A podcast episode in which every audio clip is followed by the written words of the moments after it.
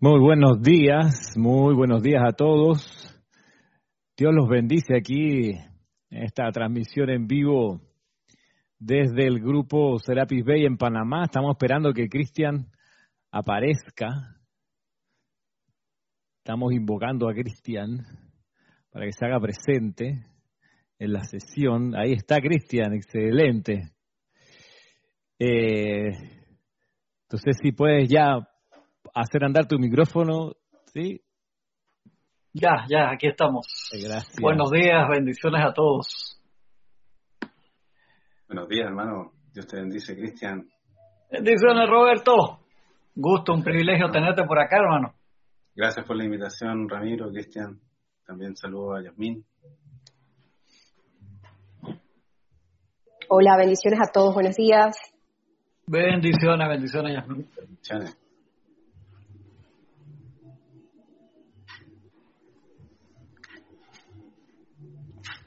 ¿Estamos listos entonces?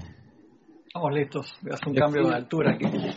Sí, estamos terminando de acomodar. Decirle a la, a la, a la audiencia, al respetable público, que se agradece el entusiasmo por la puntualidad. Pero lo que hay que decir nada más es que usualmente ya hemos visto que el mundo este de la conectividad ultra rápida a veces tiene su, su, su pausa su no sé qué y entonces hay que esperar con paciencia que desde el lado nuestro acá nosotros como dice el maestro sentido Serapi Bay tratamos, tratamos y seguimos tratando cuando no entramos a la primera en la conexión como queremos. Así que eh, por eso estamos todavía acomodándonos eh, por lo menos audio, video, distancia, eh, en fin. Hoy, hoy nos citamos para el segundo rayo en estos estudios de la ley de precipitación, pero la, la, columna vertebral del día de hoy la va a llevar Cristian, así que le cedo el micrófono. Ok, vamos a, como íbamos a pasar ya, que vamos a pasar al, segundo rayo de la precipitación del Elohim Casiopea, como se dieron unas preguntas súper interesantes en la semana y era un tema que ya habíamos tocado hace un par de meses atrás y lo habíamos comentado hasta con, con Ramiro una de las clases de, de la mañana, quise retomar ese tema para contestar esas preguntas básicas que tienen que ver con la precipitación que están acá en este libro. La edad dorada, enseñanza del maestro ascendido Kudhumi, enseñanza del maestro ascendido Kudhumi. Y entonces, ese, ese preámbulo, que vamos a ver cuánto, cuánto nos toma, a veces los preámbulos aquí nos toman cinco minutos, media hora o tres horas, así que no sé, ustedes dependerá. Gracias Padre, la clase queda grabada ahí para los que no la puedan ver entero, pero los que quieran participar, estamos a la orden en todo lo que podamos ayudar. Tenemos acá un, un panel muy, muy especial el, el día de hoy. Entonces, ¿cómo se llama ese capítulo que está en este libro? Se llama que ya lo comentamos anteriormente, deseo de posesiones materiales. Y yo estaba trayendo un PowerPoint bien bonito, pero Ramiro no, no me lo dejó tirar. Dice, no, yo hago los PowerPoint yo solo y a mí me quedan bien. Es que tienen, tienen un estándar, hay, hay, que lograr, tú sabes, cuando se establece, hay que superar lo anterior. Entonces, Eso tienes razón. Entonces, si va a ser algo así que a medio palo, entonces no. Entonces, no, y no. Falta ortografía falta ortografía, eh, la mala redacción. Y que acá el profe no, no sale de, de, de, de papel nunca, siempre sigue siendo profesor aquí, allá en todos lados, entonces lo quiere tratar uno como si fuera un alumno de la escuela y está bien, está bien. Entonces, esta parte de deseo de posesiones materiales es ese capítulo en que es eh, la conversación entre el gurú y el chela que a mí me fascina. No hemos terminado de dar todos los capítulos referentes a eso, más adelante lo, los da muchas preguntas que tienen que ver con la parte de precipitación. Y sé que acá tanto como Roberto, como Yasmín, como Ramiro se lo conocen bien, así que vamos a meterle a esa parte, ¿verdad? Dice el, el Chela, para empezar, dice, amado maestro, es un error desear cosas Hemos oído mucho del estado de ausencia de deseo. Y eso va a contestar a múltiples preguntas que se hicieron durante la semana. Repito, amado maestro, es un error desear cosas. entre comillas, cosas, porque eso abarca un sinnúmero de, de cosas. Hemos oído mucho del estado de ausencia de deseo. Y no sé si antes de contestar lo que dice el bendito maestro, alguno de los de los ilustres panelistas quiere comentar algo de esa pregunta, si quieren decir algo antes de, escuchar la respuesta del maestro, sin leerla la que ustedes tienen ahí, no dan trampa. Si hay algo de malo en desear cosas, ¿no? Es una buena pregunta, es una buena pregunta, porque una de las puntos de partida del, del estudiante de la luz es que de alguna manera se ha dado cuenta que las cosas del mundo no le satisfacen. O sea, el estudiante de la luz es un, es un bicho raro donde esté, porque usualmente no, no, es, no es consumista, por ejemplo, no es alguien que, que puede que me equivoque y pido perdón, pero usualmente no es alguien que disfrutaría sumergirse ocho horas en un mall comprando y paseando por ahí, adquiriendo eh, la mayor cantidad de bienes materiales. De alguna forma, el, el, estudiante de la luz tiene un poco ese perfil de que como que compra lo necesario, Vaya, sí. Yasmín, no está de acuerdo con eso, hermano. Desde acá la le estoy sintiendo la radiación, hermano. Yasmín no está de acuerdo, está apretando la cara para ir que sí, le voy a hacer caso a mi instructor. Cuento, hermano. O sea, es por eso es una dama acá en el panel y, ya te descarta esa teoría. Se habla por ti. Vamos a ver qué dice Yasmín. Sí, de modo que, ¿qué? ¿Perdón? No, o sea, no, no es tan así como dice Cristian, pero a medida que ahí, que la humildad, la humildad, ¿cómo está el instructor ahí, hombre? Te vas envolviendo en este mundo, ya hay cosas materiales que ya no, no tienen tanta importancia como pasar ocho horas en el mall. claro. O sea, Roberto, de que voy a dejar que hable esta gente primero para que van a decir antes yo decir algo. No, en realidad, eh, bueno, saludarlos a todos, bendiciones para todos. Eh, yo creo que es una pregunta súper eh, correcta y que se puede hacer, porque es válido enterarse de si eso, desearlo, es malo o es bueno, o más que bueno, o es constructivo o destructivo. Sí, no, yo digo que, incluso hay, hay algunos estudiantes que se, pueden ir al extremo, y porque yo conocí hace no mucho tiempo una persona vino por acá al grupo aquí en Panamá y la persona había tomado la decisión de, de desprenderse de sus cosas.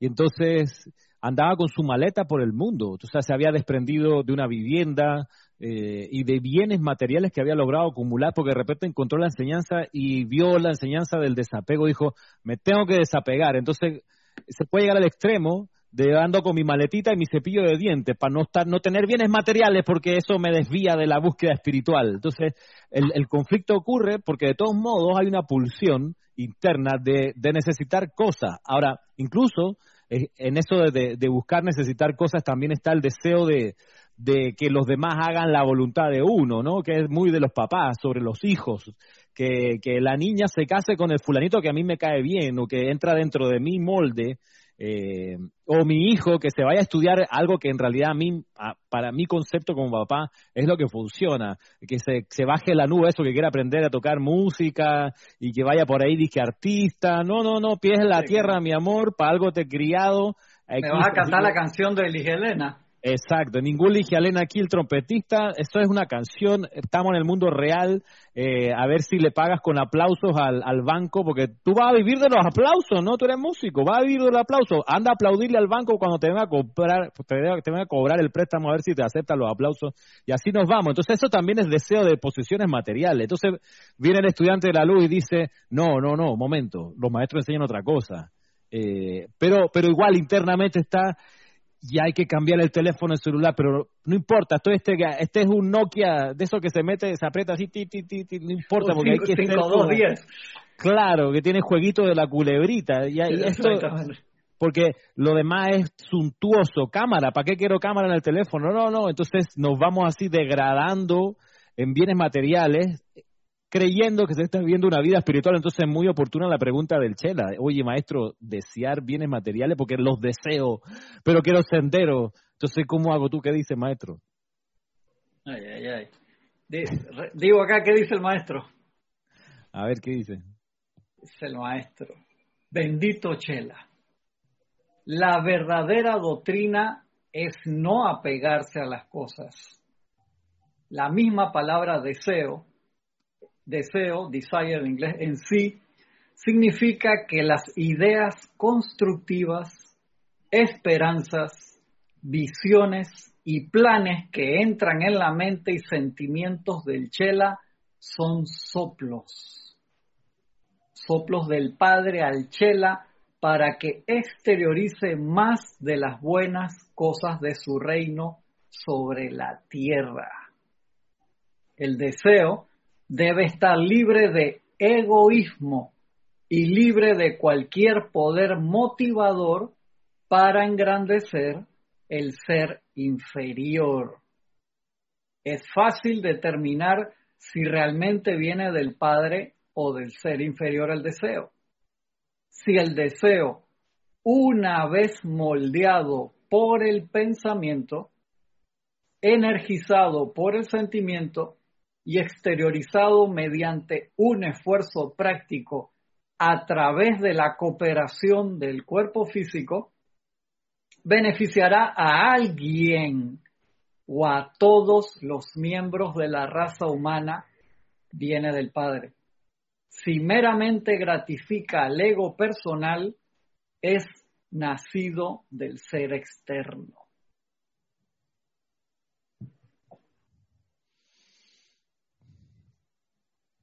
Está buenísimo. Como que hace la distinción entre, por un lado, el apego, la vanagloria y el egoísmo, y por otro lado, el no apego, el altruismo y el ejemplo. El ejemplo igual lo va a desarrollar un poco más en la, en la siguiente página de, este, de, esta, de esta conversación entre el Chela y el gurú. si el deseo es moldeado por el pensamiento, energizado por el sentimiento, exteriorizado mediante un esfuerzo práctico a través de la cooperación del cuerpo físico, si beneficiará a alguien o a todos los miembros de la raza humana, viene del Padre. Si meramente gratifica el ego personal, es nacido del ser externo. O sea, ahí hay una de las claves, si beneficia, si genera un beneficio. Si el beneficio no es para mí, yo mi mío, Sí, yo lo que veo aquí es lo que Emmett Fox se refería con la oración científica. Cuando él decía cambia tu pensamiento, si quieres cambiar tu entorno, primero tienes que cambiar tu manera de pensar y tu actitud sobre todo. Eh, en la enseñanza ya de los maestros ascendidos, por supuesto alimentada por, los, el discurso de los Elohim, está esto, ¿no? Este está, está un súper resumen de en qué consiste la ley de precipitación, donde dice, si el deseo, una vez moldeado por el pensamiento, energizado por el sentimiento y exteriorizado mediante un esfuerzo práctico a través de la cooperación del cuerpo físico, son, son tres pasos de precipitación. Moldear el pensamiento, energizarlo con el sentimiento y exteriorizarlo mediante un esfuerzo físico práctico. Ese, esa, esa trinidad allí de, de pasos es como, es como un condensado de los siete pasos a la precipitación y, y es algo que se le da a todo el mundo. O sea, bien lo decíamos clases pasadas, la precipitación es algo que todo el tiempo hacemos. Todo el tiempo estamos precipitando, todo el tiempo estamos pudiendo moldear algún pensamiento, metiéndole sentimiento y haciendo cosas en lo físico para traer esa idea a la forma. Lo estamos haciendo todo el tiempo. La cuestión va a ser, no es que, no es que si lo puedes o no, porque de hecho lo podemos y lo hacemos todo el tiempo. La cosa es si, si ese, esa precipitación está en sintonía con la ley de armonía del universo o no. Y, el, elemento de discernimiento aquí fundamental es si esa precipitación va a tu búsqueda de engrandecimiento personal, es un impulso del ser inferior. Si va en pos de un servicio altruista, si va a beneficiar a los demás, bueno, ese es un impulso del ser superior.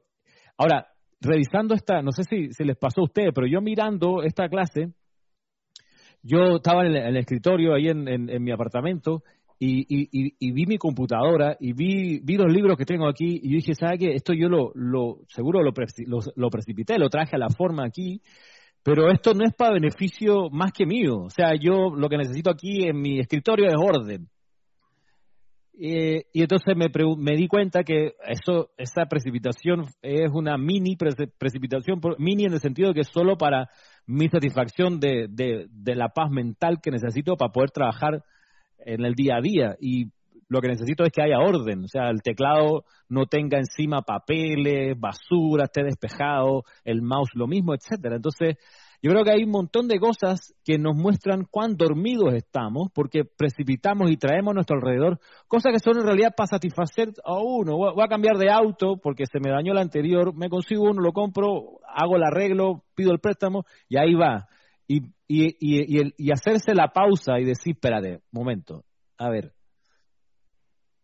esto puede servir de beneficio altruista o es solo para mi propio beneficio. Creo que muchas, muchas cosas surgen naturalmente de nosotros solamente para satisfacer nuestra comodidad.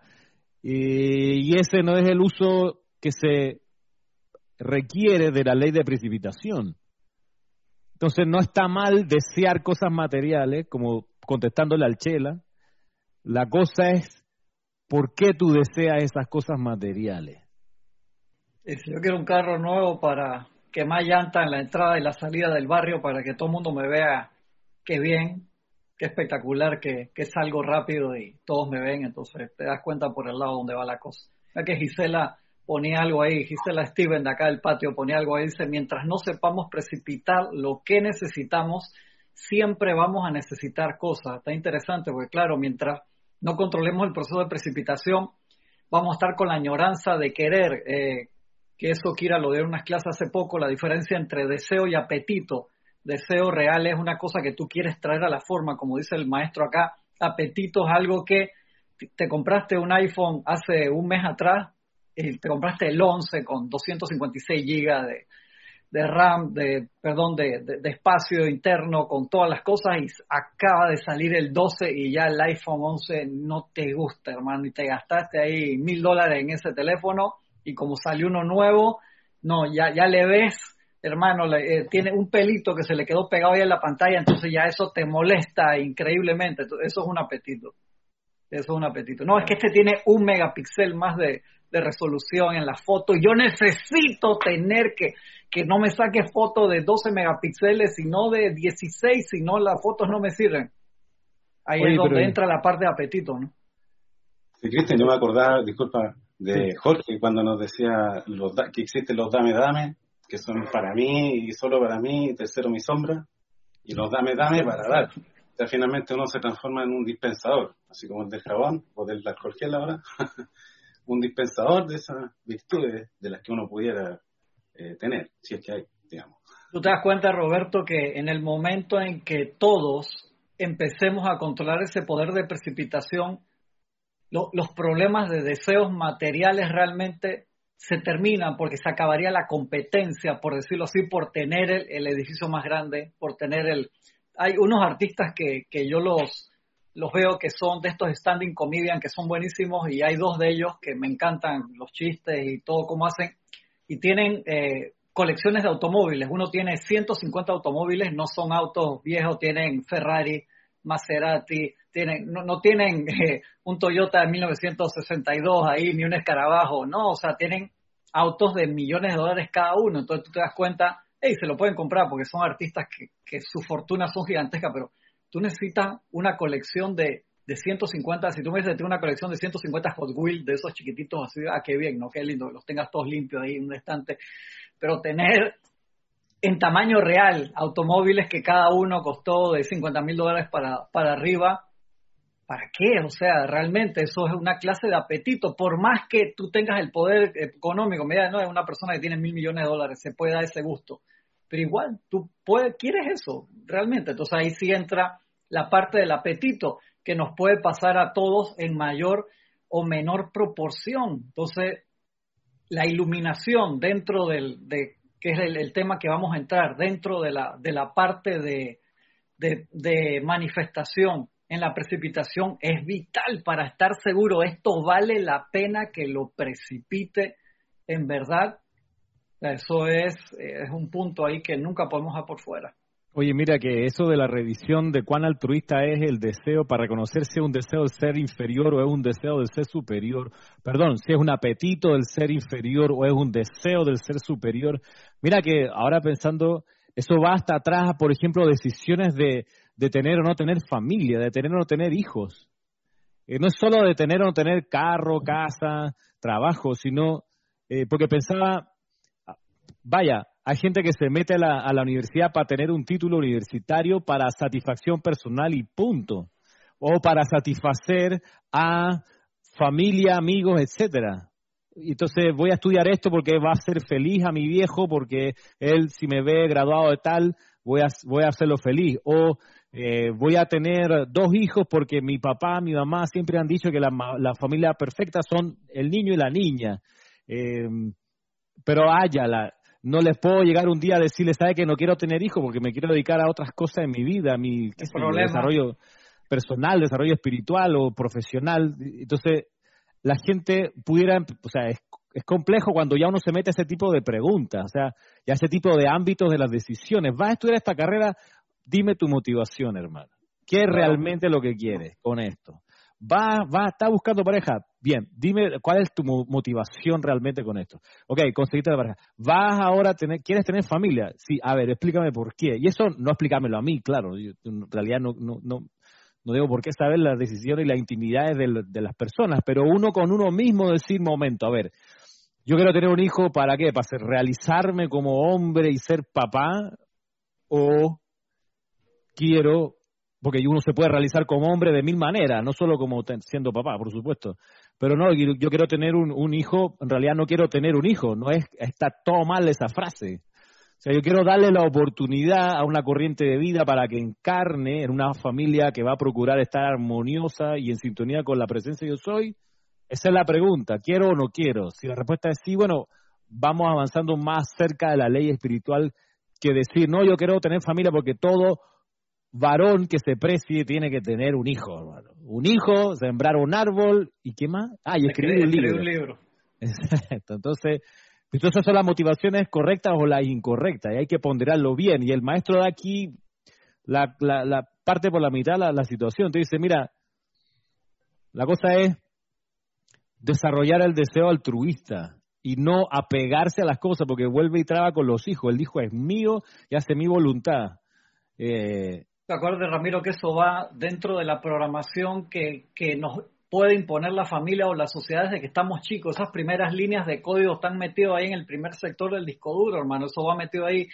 Tienes que tener esto, tienes que hacer lo otro, y se quedan esas líneas ahí de, de comando en el disco duro y siempre están, siempre están emitiendo una señal. Entonces muchos pueden crecer o podemos crecer con esas ideas preconcebidas de la sociedad o de la familia. Entonces eso te, te canaliza tu poder de precipitación a cosas específicas. Y de allí que creo que alguien preguntaba por acá, Alonso Moreno, dice, ¿será que no se permite por los maestros y la magna presencia precipitar por la necedad con lo, con lo que podemos hacerla? En parte sí, Alonso, o sea, ese flujo, esa que era, por así decirlo, del cordón de plata, que antes podíamos decir que era del ancho de una manguera así gigante como del, del tubo de luz, que se descargaba un poder inmenso que nos permitía precipitar instantáneamente cosas enormes, todo lo que quisiéramos, se redujo ese flujo por nuestra propia seguridad.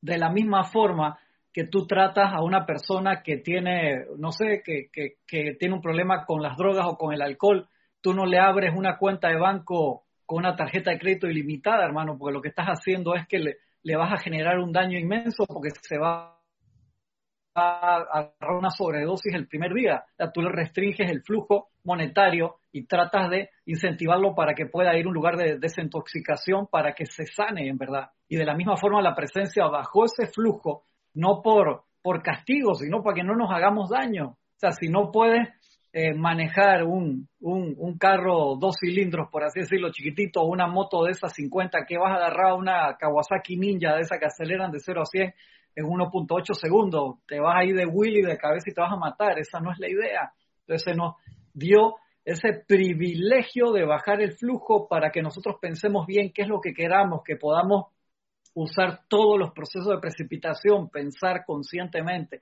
sentir conscientemente, planear qué es lo que quiero en verdad manifestar, sí decidirnos por algo, que a veces la indecisión también, ser o no ser, al final no quedas haciendo nada y se nos da la oportunidad de experimentar pero con un voltaje menor para que nos demos cuenta qué es lo que estamos haciendo. Si, sí, sí estamos precipitando todo el tiempo, lo que necesitamos es educar ese proceso, no tener miedo a experimentar, pero sí de verdad hacer nuestra lista de realmente contestar la pregunta primigenia. ¿Qué es lo que yo quiero? Si lo comentamos en las clases anteriores, tú necesitas un, un Ferrari porque maneja, o sea, trabajas en un lugar que queda a, no sé, a, 200 kilómetros de, tu casa y necesitas estar en tiempo, entonces a lo mejor tú sí lo necesitas. Si tú quieres un Ferrari porque quieres salir en, en una calle pequeñita ahí hacer pruebas de velocidad, como un amigo mío muy querido, que es mecánico, que yo siempre he hecho el cuento ese, que lo pararon en el corredor sur hace un tiempo atrás, porque dice, hey, Cristian, me pusieron una multa de tránsito, el guardia me paró, ¿a qué velocidad ibas? 240 kilómetros por hora. ¿Y qué tú piensas, loco? ¿Qué tú piensas entonces que me pararon? Ey, no ibas a, a, 130, nada más 10 kilómetros por encima del límite, ibas a 240, loco. Estabas poniéndote tú en peligro y a todos los demás que estaban por ahí. El descontrol. Oye, a lo mejor hay alguna pregunta por ahí, Cristian, que, que ya Hay bastante, hay bastante. Ajá, sí, hay bastantes. A ver, eh, bueno, Voy a leer unos comentarios primero antes de Oscar Hernán Acuña desde el Cusco, Perú. Menciona que cree que desear cosas no es malo, es un medio para ser feliz en el mundo de las apariencias. también tenemos de Alonso Moreno Valencia desde Manizales, eh, Colombia. Todo el tiempo precipitamos y tenemos poca conciencia de ello. Una de las preguntas que eh, nos hicieron también ¿Qué se recomienda entre precipitar cosas concretas o la condición? Y que sea la inteligencia divina quien la moldee. Por ejemplo, precipitar lluvia en un lugar para que haya suministro de agua suficiente para todos, o mejor precipitar suministro de agua suficiente para todos y que sea la magna presencia yo soy que defina cómo manifiesta esa condición. Oh, me gusta, es interesante. Esa pregunta es especial para Roberto. Lo veo levantando la mano y que yo la quiero contestar. O Yasmín misma, que la conteste Yasmín, la que leyó la pregunta. No, igual lo que lo del agua, lo, del agua es crítico en Chile, hermano. ¿Desde cuándo que no llueve? O sea, ahí es como que llueve agua en polvo, ¿no? O sea, no hay forma de... No sé cómo lo hacen. Ahí le han caído como una década ya de sequía. Es impresionante. Ahora sí, claro, yo no sé si esa pregunta pueda ser tan válida en el sentido de que uno no puede hacer llegar y caer agua como tomando en base a la pregunta que dice si es un error desear cosas. O sea, no creo que sea un error querer precipitar, precipitar lluvia en un lugar en el que hace falta. Pero bueno, no sé, es, como complejo por responder eh, sobre la lluvia porque no es algo que siento yo que se pueda controlar tan fácilmente como algo como desear una cosa. No sé si yo lo veo la precipitación de un lugar como desear una cosa. Yo creo que más se desea una bendición o algo particular en, en, un lugar. No sé si eso puede responder. Sí, mira que es, un poco la, la, disyuntiva que nos planteaba la otra pregunta, si la cosa es precipitar cosa o precipitar la condición. Porque, porque en, el, en el tema yo creo de, de la escasez de, de los seres de los elementos, eh, quizás no es tanto pedir que, que llueva, hacer un, un, machitún ahí, tú sabes, con los mapuches, con la hoja de laurel y el cultrón y la trutruca, para que llueva y llueva, en realidad... Tú, te conoces eso bien, Ramiro, ya te veo en una de esas ceremonias. No, sí, esos electrones, suena un cultrón y me pongo de pie, yo no sé, es como automático. Hay otras, hay otras versiones de cultrón que no son cultrones, por ejemplo, en la, en la cultura judía está el shofar, que es un cuerno de cabra, que suena también súper agudo, pero eh, yo me quedo con el culturno aquí, latino, tú sabes, esa cosa eh, telúrica. No, a lo que voy es que en el caso de los elementos y la escasez de elementos de lluvia o, o, o similar, yo creo que en realidad lo que se necesita muchas veces es generar la condición que atraiga a los elementos. ¿Por qué? Porque malamente uno puede, vaya, si uno se pone las pilas, Así como San Patricio veíamos la vez pasada, se ponen las pilas y dice, ¿sabe que de aquí no me muevo hasta que llueva? Y me pongo a hacer las invocaciones y a, los seres cósmicos Neptuno y Lunara, y yo soy uno con la precipitación del agua aquí, y te pasa tú y no sé cuántos locos más como tú haciendo ese llamado, va y consigues que llueva. Yo creo que la gracia va a estar en cómo uno genera, genera la condición de que de que se impida ahuyentarse al reino elemental, porque el reino elemental es inteligente y no va donde no se le ama. Esa es la cuestión. Si tú agarras a patada a un perro cada vez que se te tira a saludarte y él va a saludarte emocionado, le pegas una patada, el, perro aprende y después de un rato va a sentir el impulso a saludarte, pero se va a aguantar. Y un día cuando abras la puerta no te va a venir a mirar, se va a esconder bajo la cama, porque los elementales funcionan así. Entonces, para lograr el agua, si es el agua el problema, que llueva, hay que lograr amar tanto al agua que el agua, el agua lluvia, el agua de los ríos, naturalmente se movilice hacia ese foco de amor. Entonces, ¿qué es lo que creo que ahí está en juego? La condición. La condición, en este caso, la condición de amor por el agua. Claro, filtrarlo por lo que dice el maestro, este, que este deseo sea por altruismo. No porque ahora voy a ser dueño del agua, voy a cobrar por ella y le voy a restringir el agua al que me cae mal o al que no me pagó. No, no, no. Voy a, voy a magnetizar tanto amor que el agua va a venir en esta ciudad, porque en esta ciudad 500 personas, 1000 personas amamos tanto el agua y le damos gracias todo el tiempo que no la veamos y estamos en ese plan eh, para beneficio del país entero, pero se necesita ahí la condición y eso, la condición se genera, se, se, se, desarrolla, se, se busca. Eh, y, vaya, también se puede precipitar la condición si es que la condición es un estado de conciencia que tienen los seres de luz. Tú dices, bueno, yo necesito precipitar ese estado de conciencia a través de mí y de estos cuatro locos que me acompañan para poder generar entonces esta bendición con el reino elemental. Creo que ahí también que se generen los medios y maneras para que llegue el agua al lugar es como más preciso porque ahí uno está pidiendo el canal a través del cual debería llegar el agua, por así decirlo. Y un ejemplo, una ciudad que que tiene sequía hace años, uno puede pedir sí que llueva, pero pedirle la presencia, magna presencia, que se generen los medios y maneras para que la ciudad florezca en agua nuevamente y tenga todo el, el, toda la parte hídrica a la perfección, toda la presencia busca una manera correcta, porque es uno que llueva y que llueva bastante y genera ahí una inundación del carajo. No sé, un ejemplo. Eso, eso mismo te quería comentar, porque si nos vamos a algo más exacto, la lluvia, diría, bueno, ¿cuántas gotas necesitas, hermano? Exactamente, se te ponen los elementales lisos ahí, que dale, ya que me estás poniendo técnico, dale. Y si sigue lloviendo días y días y las cosas se transforman en una catástrofe, hermano, ¿dónde está ese control? ¿Cuántas gotas de lluvia necesitas? Porque capaz que no hay lluvia porque no hay árboles. Quizás hay que plantar árboles antes de que venga la lluvia, qué sé yo. habría que analizar varias cosas. Tengo otra preguntita aquí que me hacen. Una persona precipitó una cantidad de dinero en una fecha definida. La recibió, pero de la compañía de seguro por la muerte de su hija en un accidente. ¿Es el sentimiento con lo que lo precipitó o es solo coincidencia? Eh, esa, esa es muy buena porque eso yo me acuerdo del Jurásico temprano, eso estoy casi seguro que eso está en uno de los libros de Connie Méndez de, allá de los años 70, el principio de los 80, estoy casi seguro. Y creo que el ejemplo de eso tenía que ver con algo de que la persona lo estaba pidiendo de forma, pero no lo pidió en orden divino, por así decirlo, y se manifestó por, por el primer lugar donde podía. O sea, pues estaba metiendo fuerza humana, por así decirlo, para que eso se manifestara y, uno siempre invoca la presencia para que sea de la forma y en orden divino, la precipitación que uno quiere. Claro, pues si no uno está, si uno no pide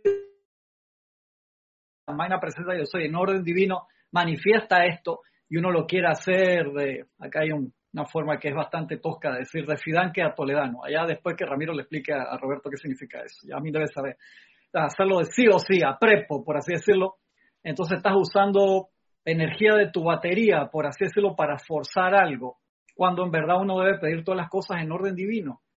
¿Por qué? Porque cuando uno quiere algo a la fuerza, se te puede manifestar a la fuerza, pero ahí estás pasando a través de la ley de causa y efecto de una forma discordante. De allí que es tan importante el manejar el autocontrol y ese aquietamiento y esa concentración en la presencia para, por eso es vital este segundo paso, el dorado, en la iluminación para saber si lo que queremos precipitar vale la pena. Todos los pasos son sine qua non, o sea, todos son requisitos vitales. Pero yo creo que este parto, el segundo, en la iluminación y el último, en, la paz, para precipitar algo de forma correcta y constructiva. Creo que son vitales. Esa es una pregunta muy buena. Gracias, Yamín, por, por pasarla. Ah, estaba ¿Tienes... Ah, perdón, Yamín. Perdón, ya te voy a, por ahora, eh, la última que tengo aquí de Francisco Bardales. Eh, saludos, Francisco. Francisco. Francisco. Con base en lo que dice el gurú, todo lo que no es soplo divino es gratificación de algunos de los vehículos inferiores. Sí, sí, puede, puede ser. O sea, pero acuérdense que la parte del discernimiento ahí es vital, pues como lo dijo Ramiro al principio, ¿por qué tú estás haciendo lo que estás haciendo? Porque uno puede decir, no, descubrí la enseñanza y ahora me desapego de todas las cosas y ando por ahí como renunciante en el mundo, por así decirlo, y tal vez no estás en la etapa renunciante, tal vez eh, eh, estabas en una etapa diferente en la vida, pero te autoforzaste por querer dar la apariencia de que eres espiritual. Hay que estar muy claro en eso.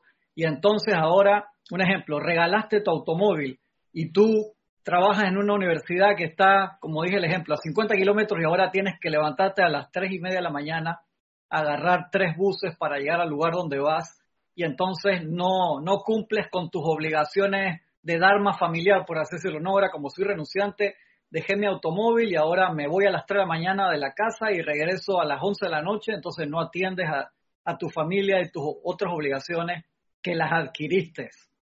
Entonces uno tiene que ser muy claro en eso y pensar, espérate, si yo necesito esto, hey, yo lo necesito y que funcione bien en orden divino un automóvil, por así decírtelo, o mudarme a una parte de la ciudad donde el transporte público sea mejor. No voy a donar, un ejemplo, mi casa que está a, cinco cuadras del Serapi para irme a vivir a, a 200 kilómetros porque estoy renunciando. Sí, hermano, y entonces tu, tu Dharma en el templo que adquiriste, entonces ahora no voy una vez cada dos meses porque ahora vivo a 200 kilómetros cuando vivías a cinco cuadras acá. Entonces la parte del discernimiento es vital, pensar bien, sentir por qué estoy haciendo lo que estoy haciendo. Mira que esta enseñanza de la precipitación eh, da mucho confort, entre otras cosas, porque no solo te pone claro cómo es que se precipita, sino también la motivación que hay que buscar desarrollar en la aplicación de esta, de esta ley, sino hay una adicional, y es que el confort viene por el lado de que nadie te puede robar nada. Y tú no le puedes robar nada a nadie. Porque cada cosa que alguien tiene precipitada en su entorno responde al estado de conciencia de esa persona. Y vaya, puede que haya alguien por ahí que le meta la mano en el bolsillo a alguien, le, le quite la cartera, o que aprovechando la oscuridad del cine le, saque el celular y se lo lleve y, haga el, el hurto. Pero en verdad no se puede hurtar. No es que no se deba, es que no se puede, por más que uno quiera. Es como no se puede respirar fuera de la atmósfera de la Tierra, no se puede, hermano. Si no tienes el equipo el, uniforme de la NASA o de los cosmonautas rusos, ya no se puede, hermano. Es lo mismo con, la, con las cosas. Tú no le, no le puedes robar nada a nadie y nadie te puede robar nada de ti. ¿Por qué? Porque todo lo que uno tiene lo ha precipitado porque corresponde al estado de conciencia que uno tiene. Entonces, el, el, el, séptimo mandamiento o el, o el, orden que sea que uno le diga, el, no hurtarás de los diez mandamientos, no es que eh, está prohibido, de que es inmoral, de que es antiespiritual. No, no, es que no, si estás centrado en tu presencia, yo soy, no puedes hurtar, no, no puedes. ¿Por qué? Porque todo lo que se canaliza a través de ti es tuyo por una frasecita fundamental que hay que conocer, que es, es tuyo por derecho de conciencia. Derecho de conciencia, eso no es de Conimende, eso es de M. Fox derecho de conciencia, a propósito de derecho de conciencia. Pero todo aquello que uno tiene está, hablando el abogado Ahora, eh. ¿Ah? El abogado está hablando. Sí, sí. Además tengo la mirada aquí de, de, Emilio Narciso que está diciendo, sí, eh, eh, me pulsa, que está aquí con nosotros en el salón. Mira, por ahí pasó rapidito una, una pregunta, dice Denia Bravo, Dice, ¿qué me dices de reclamar lo que nos corresponde por derecho de nacimiento para el cumplimiento de nuestro plan divino en esta vida y en esta tierra y sin limitaciones financieras? Muy buena, muy buena, Denia. Para ver si alguno de acá, los compañeros, quiere contestar. La repito, quieren que la repitan. Dice, ¿qué me dices de reclamar lo que nos corresponde por derecho de nacimiento para el cumplimiento de nuestro plan divino en esta vida y en esta tierra sin limitaciones financieras. Sí, es lo que toca, ¿no? Sí, nosotros no, no tenemos que vivir con limitaciones financieras. O sea, si vivimos con alguna limitación financiera es por error en el proceso de precipitación básico. O sea, no, no nos olvidemos de eso. O sea, no tenemos que vivir con limitaciones financieras. ¿Cómo, ¿Cómo uno va a servir más y mejor si tiene limitaciones financieras? O sea, supongamos el caso ahora, aislamiento físico de la gente. Las clases solo se pueden dar a través de las plataformas de la comunicación de redes sociales. Pero porque decidí desapegarme del dinero, entonces no tengo ahora plata para comprar la cámara, para tener un internet estable, eh, etcétera, y la electricidad andando. Entonces, una cosa de sentido común se requiere el suministro de dinero porque estamos aquí en el plano de la forma, se requiere, y en el plano de la forma se requiere ese instrumento de valor, de intercambio, ese almacén de valor que le llamamos dinero, se requiere, entonces hay que pedirlo, pero entonces también hay que, y a eso es lo que voy, gracias Denia por tu pregunta, hay que tener el estado de conciencia, hay que tener, el, primero hay que buscar el, el estado de conciencia, en el caso de la opulencia, hay que tener el estado de conciencia de opulencia, porque una vez que tú tienes el estado de conciencia de opulencia, no te va a faltar nada, porque ya tienes tu conciencia, tu derecho lo tienes ya, tu plataforma la tienes dispuesta para que la opulencia se manifieste naturalmente. Usualmente nos entrenan, nos entrenamos para hacer lo contrario, para buscar la plata y ahí desarrollar la conciencia. Voy a estudiar una carrera universitaria porque quiero un buen trabajo que me dé mucha plata. Eso es lo que piensan las generaciones y generaciones de estudiantes que salen de la secundaria. ¿Qué va a estudiar la universidad? Eh, tal cosa. ¿Y por qué va a estudiar? Porque me va a dar plata cuando... No, hermano, no.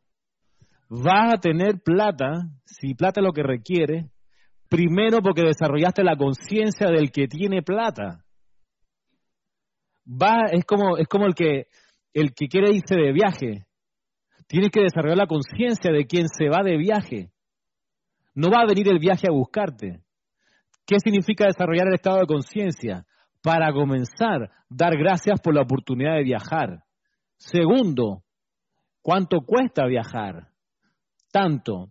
¿Qué se necesita? Pasaje, pasaporte y plata, las tres P como nos decía Jorge. Maestro El Mori habla de eso, ¿verdad? Sí, pues de la sensatez de que, espérate, vamos a mirar el tablero, ¿qué se requiere? La mesa, a ver, necesitamos esto, me preparo en conciencia. ¿Y qué significa también? Significa que si quiero tener opulencia y necesito el recurso de dinero, no puedo hablar mal del dinero, por ejemplo. No puedo estar peleado con el suministro de dinero. No puedo pensar que es inmoral tener mucha plata. Dice, mira, un millonario, qué mala persona debe ser. Tiene que quitarte ese estado mental todo porque tiene plata y tú con esa actitud de rechazo al dinero quieres tener plata, no vas en sentido contrario, no vas a desarrollar la conciencia de opulencia. Ah, entonces la gente dice, bueno, ahora que tengo plata, y ahí viene lo de los deseos, derechos materiales que decía el maestro, ahora que tengo plata la voy a lucir. Entonces me compro una 4x4 gigantesca, tengo una casa enorme, estoy endeudado hasta la nariz, pero ahora sí tengo plata, la puedo mostrar. Error, no tiene el estado de conciencia, porque el que tiene realmente dinero, se va, camina contigo en el supermercado con bermuda, sencillo, cómodo, pero sencillo, tú no te das, tú no sabes que el tipo es gerente general de un recontrabanco, el tipo gana 40 veces más que ti, pero él tiene, él tiene la conciencia de la opulencia, y la conciencia de la opulencia no es la conciencia de la ostentación, es la conciencia de que requiero este instrumento llamado dinero para poder funcionar y servir altruistamente. El maestro lo dice ahí, la parte es no apegarse a las cosas. Ahí es donde está el secreto de todo esto, no apegarte a las cosas, no apegarte. Alguien había preguntado por ahí, dice que hay un multimillonario y que usa su dinero en donaciones y hay cantidad de multimillonarios que lo hacen. Hay uno bien famoso, no me acuerdo ahora el nombre, que el tipo tenía como 5 mil millones de dólares, donó absolutamente todo antes de desencarnar, lo fue donando, se quedó sin nada. Y que, wow, genial, porque hay gente que dice, no voy a apretar esta vaina y se lo voy a dejar a, a toda mi familia para que sigan. No, o sea, desapego total. ¿Qué le dio a los hijos? La mejor educación que pudo para que ellos de ahí despegaran por su cuenta. Entonces, el secreto es, dice, la verdadera doctrina es no apegarse a las cosas, no apegarse a las cosas. Puedes tener tu carro último momento, sabes que ya no lo necesito, ¿para qué, ¿para qué voy a necesitar esto si lo que necesito ahora en verdad es una bicicleta montañera, hermano, para ayudar a, a no contaminar o, o ayudar con el cambio climático, comprarme un auto más chiquito que sea solar y tengo unos paneles solares ahí en la casa para cargarlo. O sea, es, es esa parte. Entonces, no podemos criticar a los que están o no están, porque depende de su nivel de conciencia, depende de su karma, depende de lo que, de, de, de lo que acumularon mental y emocionalmente y lo están disparando ahora. O sea, gente que fueron cargando un estado de conciencia de cosas que desearon en esta encarnación, encarnaciones pasadas, y ahora llenaron la cuota y lo, lo disparan así rapidito. Dice, pero ¿por qué esa persona que con esos sentimientos discordantes tiene todo eso y las otras no? Pues generaron un momentum en otro lado. O hay gente que, que eso lo necesita, de verdad que sí, necesita tener esa camioneta 4x4 porque tiene, no sé, 200 empleados en su finca y tiene que ir todos los días a verlo. Entonces, hey, claro. tiene que tener tu 4x4. No te ponga ahí que no, voy a andar en bicicleta, pues jamás vas a terminar el recorrido. O sea, es sentido común, por favor. O sea, seamos sensatos en esa parte. Lo hemos estado hablando y acá el, del Chela, que me encanta ese Chela, bendito sea donde está, tiene que ser un maestro sentido ahora mismo, obviamente. Te, te, lo va describiendo, seguimos, perdón. No, ahí creo que, que Roberto iba a decir algo, ¿no? Dale, dale, Roberto. Sí, sí, hermano, quería acotar también que en la conciencia de opulencia a veces se, se ve opacada por uno mismo o, o, personas que dicen, no es que voy a recibir mi chequecito o el sueldecito, sí, todo, sí. todo lo achican, el tecito, el pancito, todo lo es chiquitito. Entonces, claro, con esa conciencia de achicar todo el sueldecito, que no me va a alcanzar. Robertito. Robertito, Ramirito, Cristiancito, todos. Esa conciencia también hay que tenerla a, a, la vista, de que no vaya a presentarse y estropear la opulencia que queremos manifestar. Cristian, una preguntita, perdón por interrumpirlos, una consultita. Eh, en cuanto a la concentración para precipitar lo que se desea, ¿Esto se puede hacer unido a la aplicación diaria de la mañana o tiene que ser en tiempos distintos? ¿Cuáles serían las invocaciones y decretos concretamente para este efecto? Dale, Ramiro, que creo que tú, tú la viste ahí, habías levantado sí. la ceja. Es, una buena pregunta, pero ahí hay que, hay que saber que la aplicación diaria es un ejercicio de precipitación no hay que mirar, no hay que creer que son dos cosas aparte. A ver, digamos que la aplicación diaria es ese grupo de invocaciones y decretos, meditación, respiración rítmica que uno realiza todos los días en la mañana antes de comenzar el día. A eso le llamamos aplicación diaria.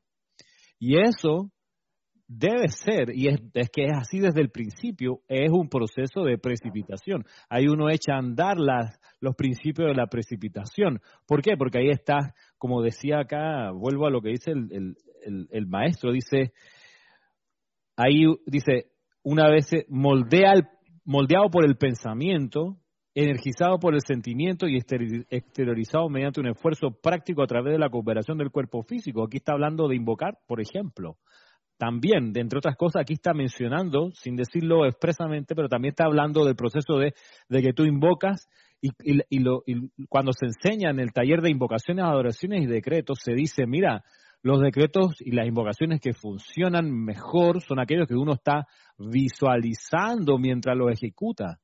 Por eso es que se recomienda no ir a, a millón por hora cuando uno hace las invocaciones. Amada presencia de Dios, yo soy ven aquí ahora con la espada de Arcángel Miguel, corte y libera, corte y libera, corte y libera.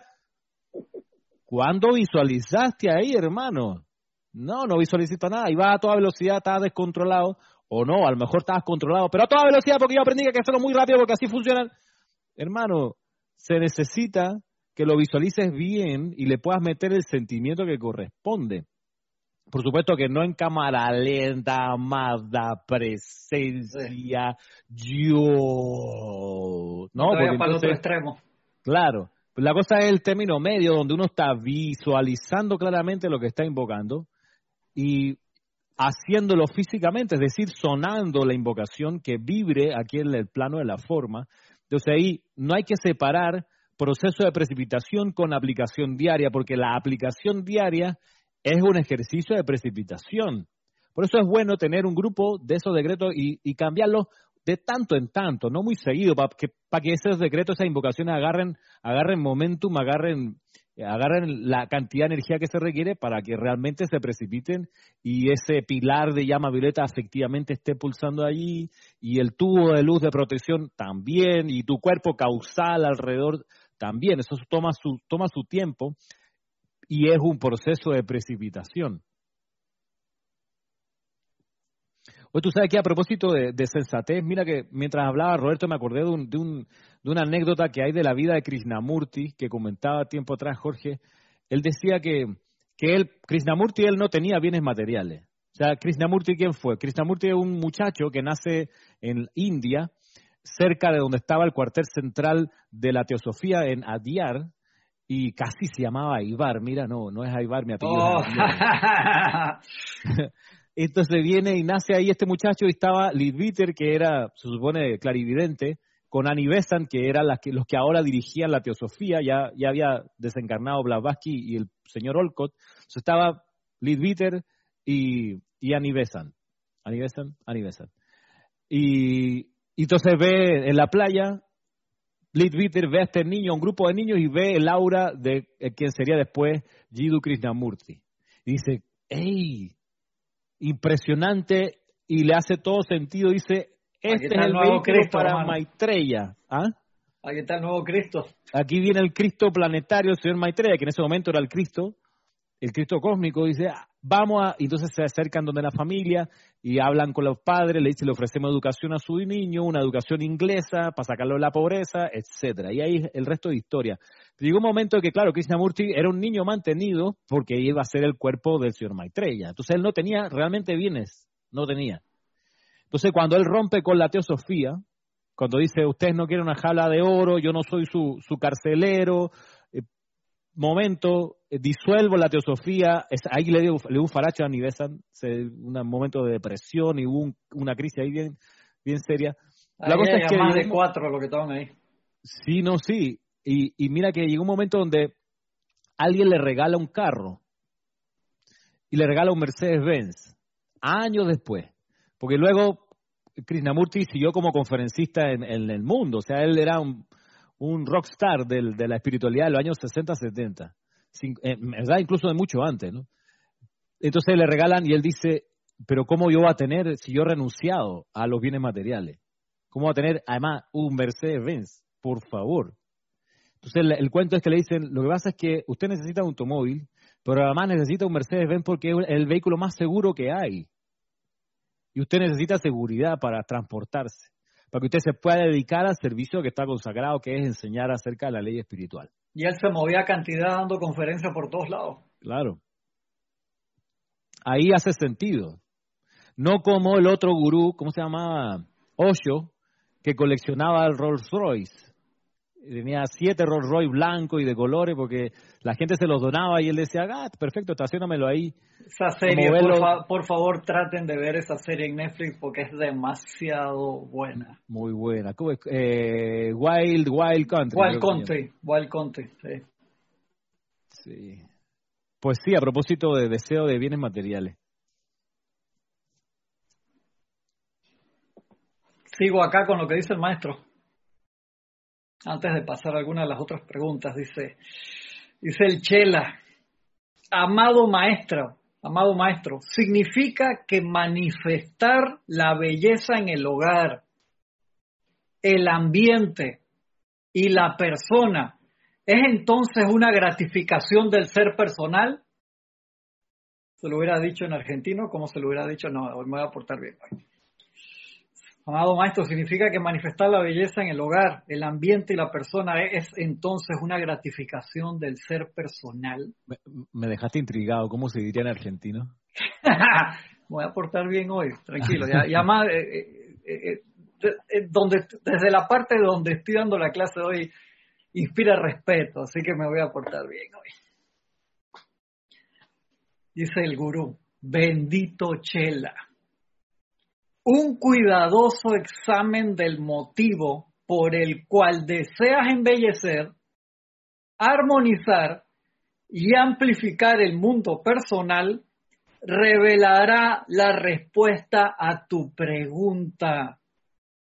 Un cuidadoso examen del motivo por el cual deseas embellecer, armonizar y amplificar el mundo personal revelará la respuesta a tu pregunta. Si deseas tal perfección para glorificar a Dios mediante el ejemplo, mediante el ejemplo para tu prójimo, si deseas mayor opulencia para inspirar a otros, para que apliquen la ley por medio de la cual has precipitado belleza en este mundo de la forma, si haces un acuerdo personal contigo mismo para usar eso que manifiestas para bendición de toda vida, estarás actuando dentro del compás de la ley espiritual.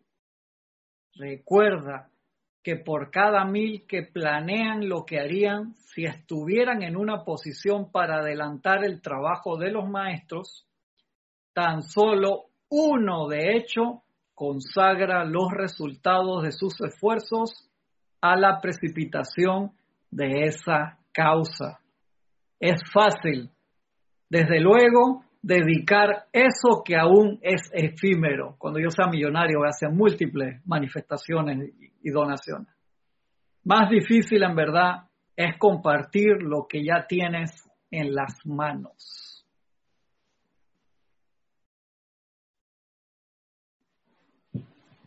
O sea, hay que replantearse desde voy a ir al salón de belleza a cortarme el cabello, de ahí en adelante. O sea, te vas a ir, te vas a, ir a embellecer ¿Por qué, hermano?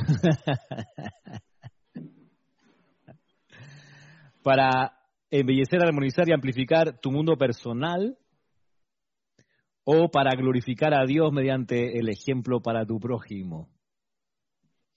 Eso es bien importante, bien importante, porque si tú dices, ¿sabes qué, hermano? Yo quiero ser un digno representante de la presencia yo soy. Entonces ahí andar con, con la misma camiseta que, que usaste en el concierto de 1977 y tiene 78 agujeros, no es como un buen ejemplo de la magnificencia de la presencia. Por eso tenemos que estar claros. O sea, no tienes que andar por ahí arrastrando las mismas chancletas de 1974. En serio, eso es un detalle bien importante. Si la respuesta está en el por qué porque un cuidadoso examen del motivo por el cual deseas embellecer, armonizar y amplificar el mundo personal revelará la respuesta a tu pregunta. O sea, no tiene nada de malo que quieras embellecer, armonizar y amplificar tu mundo personal, tu hogar o el lugar donde estás, ¿no? Es por qué quieres hacerlo.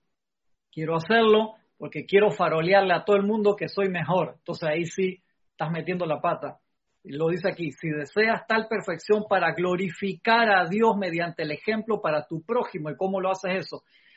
Conseguiste una posición, una nueva casa, un nuevo automóvil, magna presencia de gracias a cada persona que te pregunta, hey, te felicito, hey, le doy las gracias a la presencia que me trajo esto aquí, siempre ser agradecido y mostrar la causa y decir, esto me la mandó la presencia yo soy porque se lo pedí, con alma, vida y corazón, se lo pedí con fe porque lo necesito y me manifestó esto. ¿Tú quieres saber cómo lo hice? Te enseño. Eso es, eso es la idea. De la misma forma que las personas que ya generaron un momentum de sanación, no generar personas que sean dependientes. Hey, tú ven acá, pon plata en la bolsa y cada que te da un dolor de cabeza, yo soy tu Tilenol. No, espérate, aguanta, hermano. Viniste, yo te enseño los medios y las maneras por el cual autosanarte. Entonces ahí estás usando correctamente tu, tu energía divina. De la misma forma acá, cada vez que manifestaste algo en orden divino, ¿por qué? Porque quieres ser un digno representante de la presencia. Y yo conozco gente así que ha tenido ese momentum y está dando gracias en todo momento y comparte todas sus cosas sin ningún problema. No es que se compró un Audi último momento y te vas a subir. ¡No! ¡Espérate! Te tienes que poner un traje de esos de lo que están usando los médicos ahora para subirte al automóvil de él y no se te ocurra tocar el vidrio o cualquier cosa, dejar las huellas, no joda hermano, me voy caminando. Sino que súbete hermano, comparte el suministro que manifesté en orden divino para todos, sin, sin drama, con, con desapego, con responsabilidad obviamente, pero con desapego. Entonces ahí no hay ningún problema. te, lo, te, lo, te lo pone clarito. Yo creo que eso, Ramiro, eso sí tiene que ir en el PowerPoint y ponerlo en grande ahí. Sí. No sé si Roberto quería decir algo. Sí, quería comentar algo, porque esa, la última parte de, de esta pregunta que se hizo dice, es fácil, desde luego, dedicar eso que aún es efímero, como decía eh, Cristian, cuando más adelante sea millonario, pero más difícil en verdad es compartir lo que ya tienes en las manos. Y aquí en Chile hay un personaje muy famoso que se llama Leonardo Farcas, que es un millonario eh, que tiene eh, minas de plata, pero el tipo es muy generoso. hace años atrás la Teletón donó mil millones de pesos, que debe ser como 300 mil dólares, por ahí. O, más. más. de un millón de dólares. Más de un millón de dólares. El tipo, eh, para cerca de fiestas de Navidad o Año Nuevo, se acerca a comunidades, les regala dinero para que hagan fiestas eh, de, Navidad. Eh, a los trabajadores, algunos les regala casa que no tienen. cada vez que hay una catástrofe de lluvia o lo que sea, envía camiones con con alimentos, con víveres, y gente que tiene mucha más plata que él acá en Chile, nada. Hacen negocio con eso. Entonces es muy difícil, como dice acá, eh, compartir lo que ya tienen en las manos los que tienen mucho. Sí, mira que, que a propósito de eso, de, de, de revisar los motivos y de, de lo que dice el maestro aquí de, de revisar si uno desea la perfección para glorificar a Dios o para glorificarse a sí mismo, uno de los, de los problemas espirituales de, del sistema económico neoliberal, uno de los problemas espirituales de ese sistema es que ese sistema se basa, el kernel, el núcleo, viene de la teoría política de Adam Smith. Permítame hacer este paréntesis. La teoría política de Adam Smith dice el sistema capitalista se basa en el egoísmo de la persona.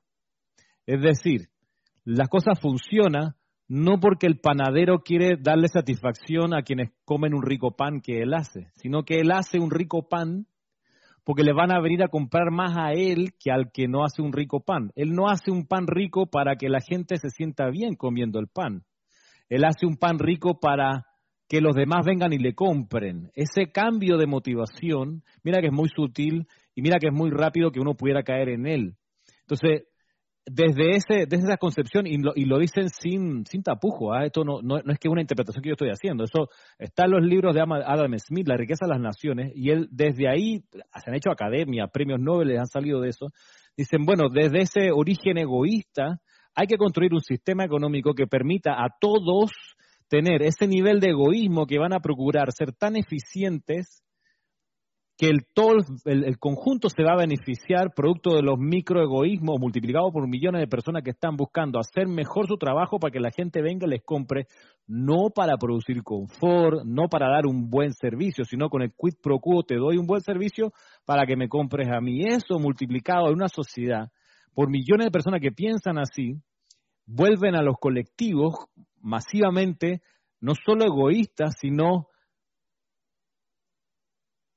¿cómo se dice?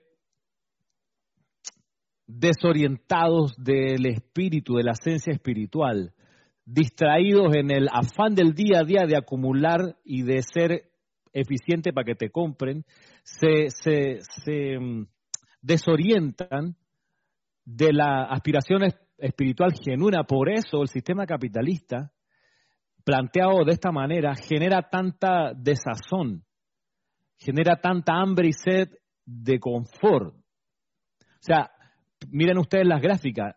En, los momentos que ha habido la mayor acumulación de riqueza en la historia de la humanidad, en el momento que ha habido la mayor cantidad de acumulación de ansiedad de la humanidad.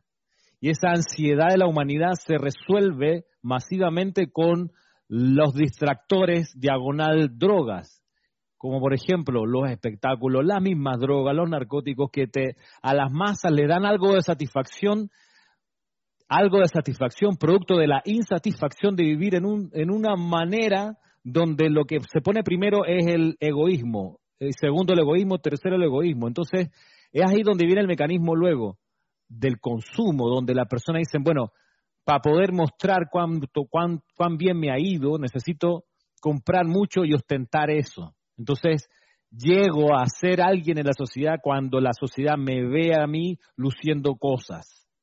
Y por eso donde uno entiende algo que es, inentendible de otra manera, que una cartera cueste 9 mil dólares, una cartera de esas que vendían acá en Soho Mall, ey, una zapatilla, 900 dólares, hermano, una zapatilla.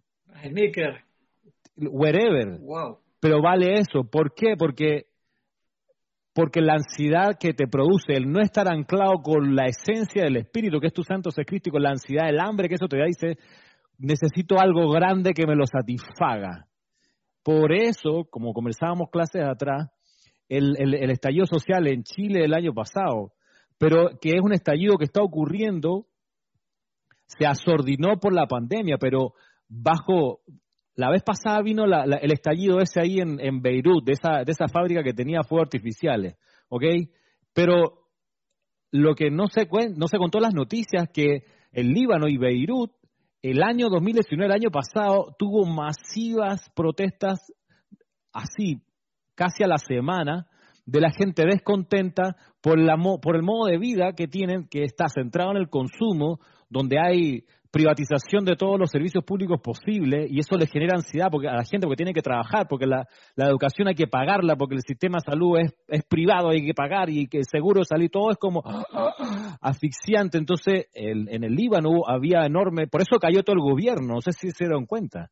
O sea, vino esta, esta, explosión de del, del, depósito de fuegos artificiales, dos semanas después cayó todo el gobierno, primer ministro y su gabinete no por la explosión de los fuegos artificiales, sino porque eso reactivó el malestar de la gente. ¿Por qué ese malestar de la gente está allí? Porque hemos caído como humanidad en una forma de vida cuyo origen, cuya pulsación es el egoísmo, donde se te enseña a velar por ti mismo primero, segundo, tercero, cuarto y quinto.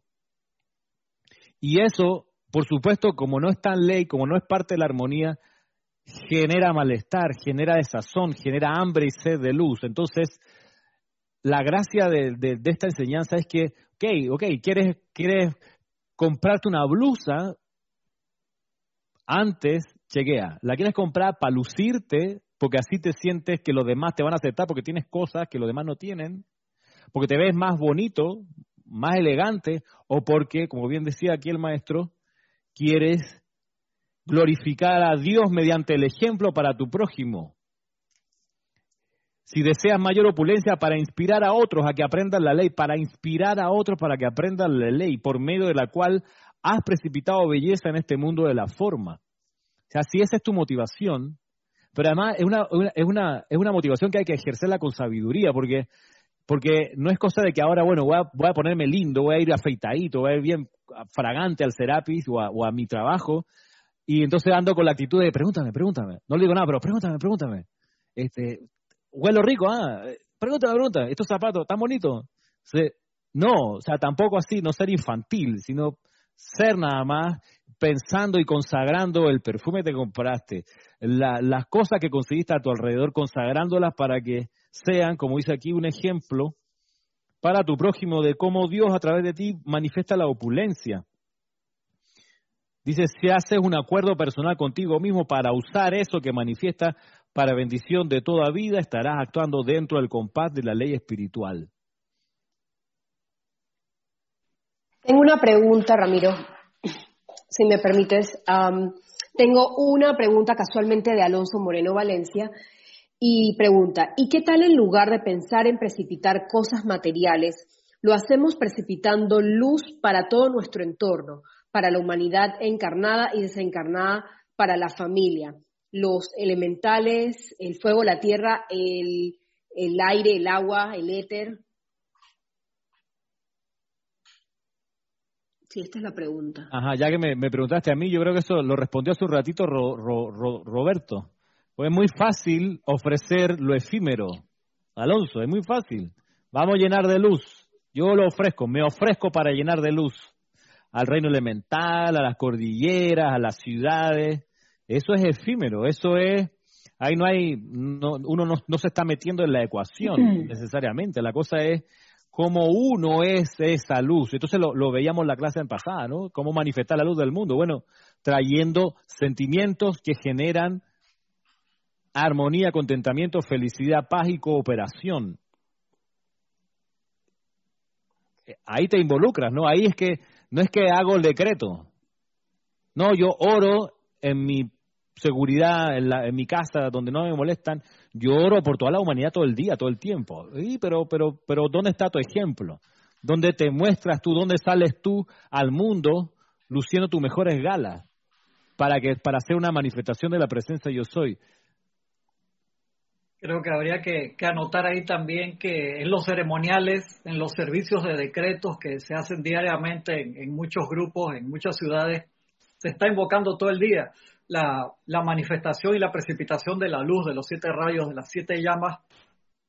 Parte de eso es el, el servicio de transmisión de la llama también que se hace para estos menesteres, pero obviamente eso es la parte metafísica y la parte física es cómo tú haces ese toque en el mundo físico de esa luz que estás invocando, porque es a través de cada uno de nosotros también que eso viene al plano de la forma. Como dice el amado Sanal Kumara, luz del mundo es en las cosas sencillas, hermano. Cómo le sacaste una sonrisa a la persona que está trabajando en el supermercado, al niño que está llorando en la fila, a la persona que está afligida porque perdió su forma de suministro, su trabajo o lo que sea. En las cosas ahí, cómo me, me como ese arroz con porotos, por así decirlo por supuesto que se sigue invocando todos los días y pidiendo llama violeta, transmutación, orden divino, amor por los elementales, eso se hace, Alonso, todos los días del año en diferentes grupos, en todos lados, acá se hace también. Pero estamos definiendo acá en la parte física que nos toca a cada uno de nosotros cómo traemos eso al, plano de la forma. Um, tengo otra preguntita. Me preguntan acá, al atraer a la manifestación a la forma física mediante la ley de precipitación, ¿esta es permanente o en algún momento vuelve, por, por así decirlo, a lo universal? Ay, ay, ay. A Roberto veo que lo está, está levantando las manos desesperadamente por contestar.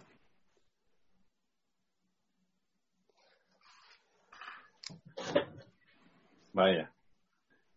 No es fácil responder de esa pregunta. Si me pueden ayudar mejor, yo prefiero ceder el, paso. como tú lo dices, Roberto, no es fácil responderla porque va a depender del uso de esa cosa que se precipitó. Si la cuestión ya cumplió su uso, ya realizó su función, es hora de realizarla, porque las precipitaciones no están hechas para ser eternamente eh, fijas en el plano de la forma. O sea, hay cosas que cumplen su función y se van. Por eso, eh, incluso las llamas, el fuego sagrado, eh, también cuando cumple su función, se realizan. Pensemos en la necesidad de la llama de la resurrección. La llama de la resurrección eh, vino porque se necesitaba transmutar la oxidación, el deterioro de la enfermedad y la muerte. Y el día que eso desaparezca de la tierra, ya no va a haber necesidad de la llama de la resurrección por ejemplo. Entonces la llama de la resurrección será recogida hacia el sol y buscará otro lugar donde sea útil. Igual, que, la, que la llama violeta, que su servicio antes de la caída del hombre era diferente al que está manifestando ahora como transmutación de la porque no había energía discordante que transmutar, ese servicio es ahora de la llama. Sí, hermano, y una de las primeras respuestas que da el maestro dice, la verdadera doctrina es no apegarse a cosas.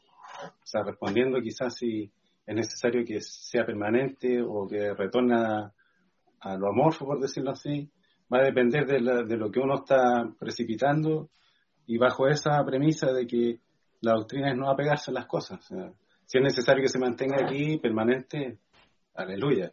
Pero si no, también vuelve a lo amorfo y no hay problema que la parte del agradecimiento, hay un ejemplo, si tú tienes una computadora que te funciona bien y tú le das agradecimiento todos los días, te va a funcionar por largo tiempo.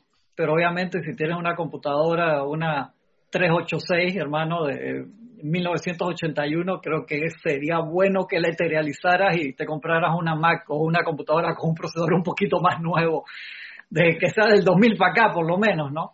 Obviamente, ¿no? Pero si tú tienes un automóvil y eh, un modelo, los automóviles se pueden seguir arreglando y tienes un modelo 1965 y lo tienes en perfectas condiciones ahí como si fuera de colección y te funciona bien, hey, genial pero a veces llega el momento en que tú piensas que sabes que un automóvil un poco más moderno que, sea de la época de las bolsas de aire, de los airbags y frenos a veces, no que sea freno a veces sí, a veces no, como del pasado, sino ya una cosa un poco más moderna, te vendría bien. Depende, entonces, si es algo que tú necesitas como tu casa, por así decirlo, que la casa no necesariamente tienes que cambiarla a menos que te quieras mudar por alguna razón específica, tú le das gracias a ese elemental de allí y sigues sosteniendo esa luz y por supuesto colaboras en la parte física con la limpieza y manteniendo todas las funciones lo mejor posible, ahí sí, entonces eso se sostiene ahí, igual que las llamas, las llamas si tú no le pones tu atención, que fue lo que pasó en, en Lemuria y pasó en, en, en Atlántida, en Poseidones, eh, se les dejó de poner la atención suficiente y se eterializaron, hermano, regresaron a su plano y las llamas, créeme que, que, las necesitamos que se quedaran aquí.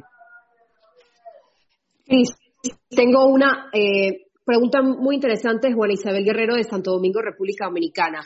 Para nuestras precipitaciones, como seres no ascendidos, tenemos que valernos de algún decreto existente o es válido usar nuestras inspiraciones? De ser así, ¿qué requieren para que funcionen? Oh, muy buena la, la, pregunta. Los maestros que nos responden a eso, que sus palabras son cálices. ¿Qué significa eso? Que sus palabras tienen una vibración sumamente especial porque salieron de seres ascendidos, que ya lograron la victoria y por eso hay libros enteros, los libros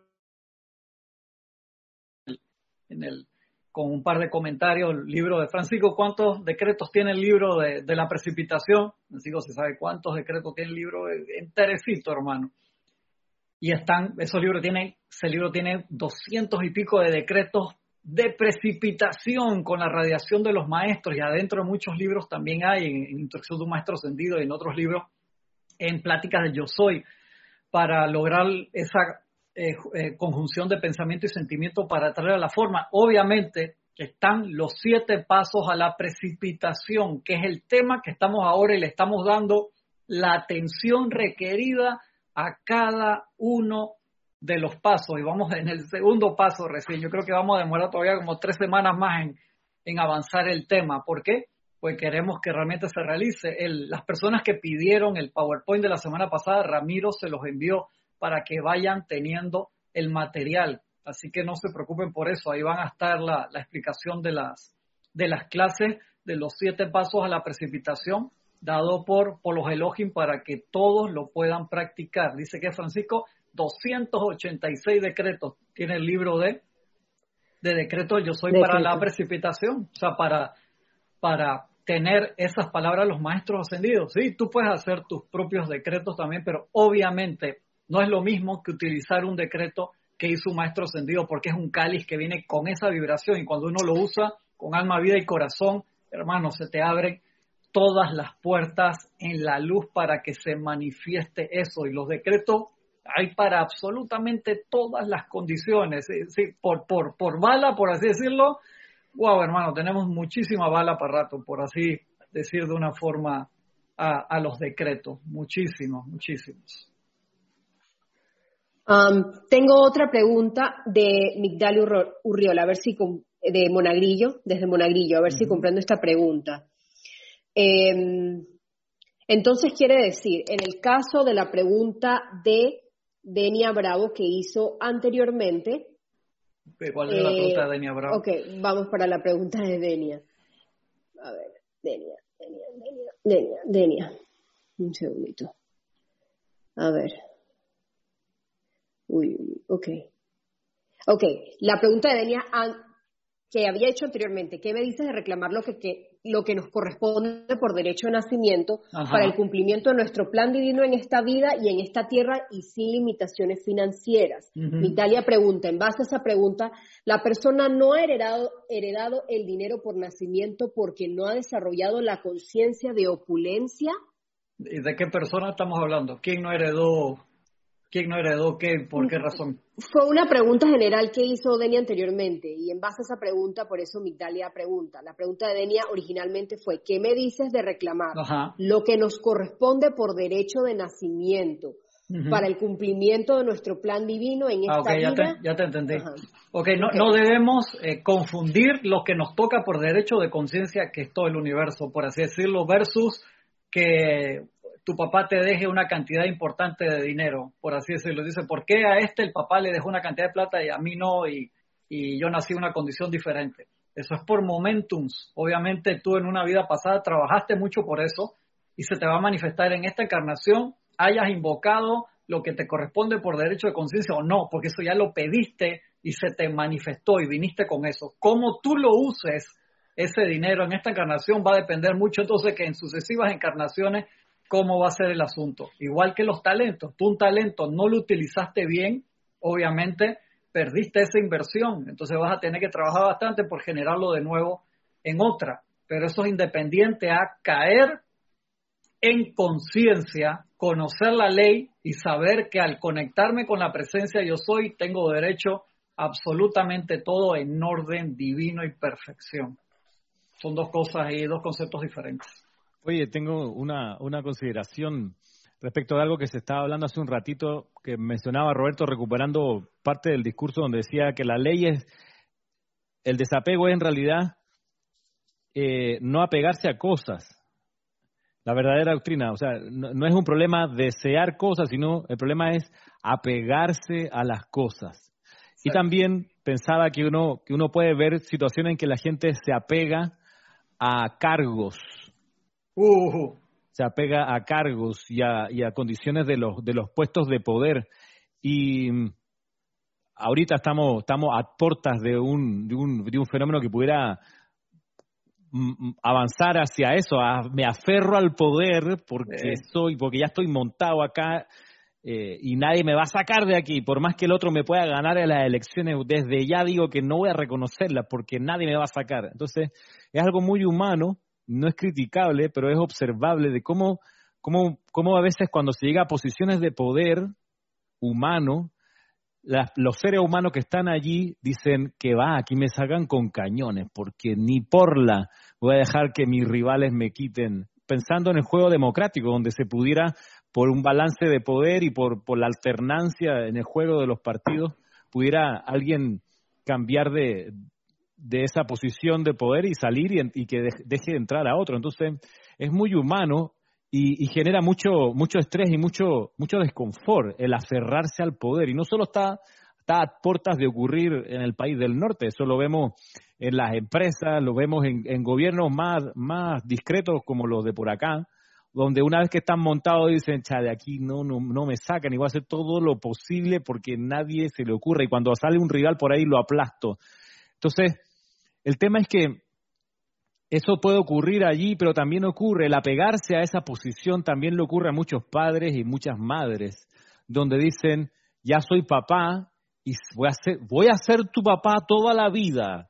Entonces, eh, tu hijo, tu hija tiene 45 años, pero soy tu papá. Y entonces te apegaste al tronito de papá o de mamá, entonces no le dejas libertad a ese ser de hacer su vida como quiere, sino todavía... La, historia de Mefox que había de eso era buenísima, ¿te acuerdas?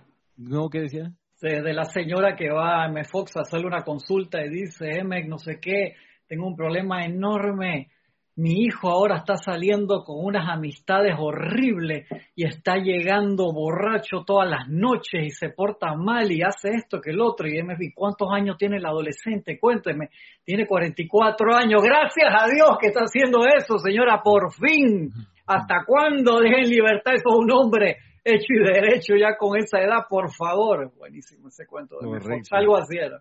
Sí, entonces ahí también uno se puede, a propósito de apego, apegar a una posición y, anclarte ahí y, mi honra está en juego y de aquí no me muevo, como decía el Lelutier. Yo vi una experiencia, y ya con esto cierro mi paréntesis, eh, vi una experiencia de, de, yo trabajé en un colegio de monjas por siete años como profesor. la de una congregación que tiene un nombre bien impactante, Pureza de María. Imagínate, se llame así, ¿ok? Entonces, y yo ahí fue, fue un momento, fue como un regalo del Señor, entrando así a, la nomenclatura, porque fue un regalo para mí porque me reconcilié con el mundo católico, porque yo salí de una escuela católica eh, hastiado de los curas, eh, o de esa forma de ver muy, etcétera, pero de repente, por la vuelta de la vida, profesor, el único lugar que había posible en el universo era colegio de monjas, hermano. Tú estás, tú estás huyendo de lo anterior, le agarraste todos los tipos de resentimiento posible, vas a aprender a amarlo sí o sí. No, y una de las cosas que me encantó fue que eh, eh, tenían el, siguiente mecanismo, y me encantó porque era, era, era muy inteligente y, muy, muy, muy en, sintonía con esto. ¿Cuál era el mecanismo? Que pueden ser unas, como unas 400 monjas a nivel mundial de esa congregación y tienen para, la época que yo estaba ahí, pueden haber tenido como ocho colegios, un par en África, varios aquí en América, algunos en Europa. Y de esas 400 monjas, resulta que creo que, creo que le daban 10 años a una para que fuese la madre superiora o la directora. Creo que ni le llamaban madre superiora. Y pasados esos 10 años, esa monja volvía a ser como cualquier otra monja, como cualquier y entonces subía otra, otra década, no sé si una década o si son cinco años, pero ellos tenían esa cosa eh, donde se vacunaban temprano del apego al puesto y oxigenaban la dirección de ese movimiento con nuevas unidades cada cierto tiempo. O sea, tenían un, tenían por supuesto un pensum doctrinal al cual todas ellas coincidían y amaban y, defendían y qué sé yo, su interpretación del cristianismo, lo mantenían, tenían sus seminarios perfecto, toda la parte ideológica la mantenían andando. Entonces, cuando había un reemplazo en las cúpulas, era alguien de la misma cosmovisión que entraba allí, pero se, se, curaban en salud del apego al poder, del, apego al puesto. Y, y es, es, es, una organización, de, por ende, muy sensata y por ende que uno va a ver cómo esa organización va a seguir andando. O sea, eh, eh, debido a que piensan así, necesariamente van a seguir existiendo. Porque cuando alguien se ancla en la cabeza, en el poder, y aquí nadie me saca, eh, empieza el deterioro para abajo.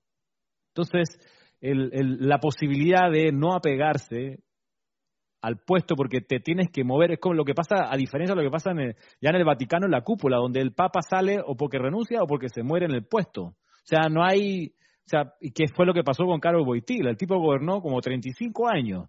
Y, y, siempre la pregunta es, ojalá que no escojan un cardenal muy joven, porque imagínate, vamos a tener un papa eterno aquí metido, que fue lo que pasó con él. O sea, creo que fueron, no sé si 35, 45 años, un montón, más de una década ahí. Y eso anquilosa la organización, la va, la va petrificando. Entonces tú quieres dinamismo, tú quieres mover la vida, el universo en el que estamos cada vez más líquido, menos rocoso.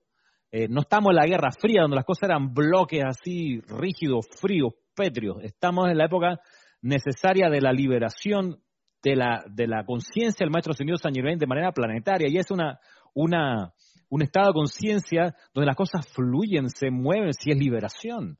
Entonces, lo peor que uno puede hacer en este sentido es pelearse con la liberación y anclarse a cosas y decir, no, ya está hecho, de aquí no se va, sino que en la liberación de San Germain conseguir que el amor divino pueda fluir. Y una manera es aprender uno a no apegarse a cosas, no apegarse a posiciones, a cargos y mirar la vida, decir, ya mi hijo tiene 19, 20 años, ya no soy su papá, soy su compañero de vida.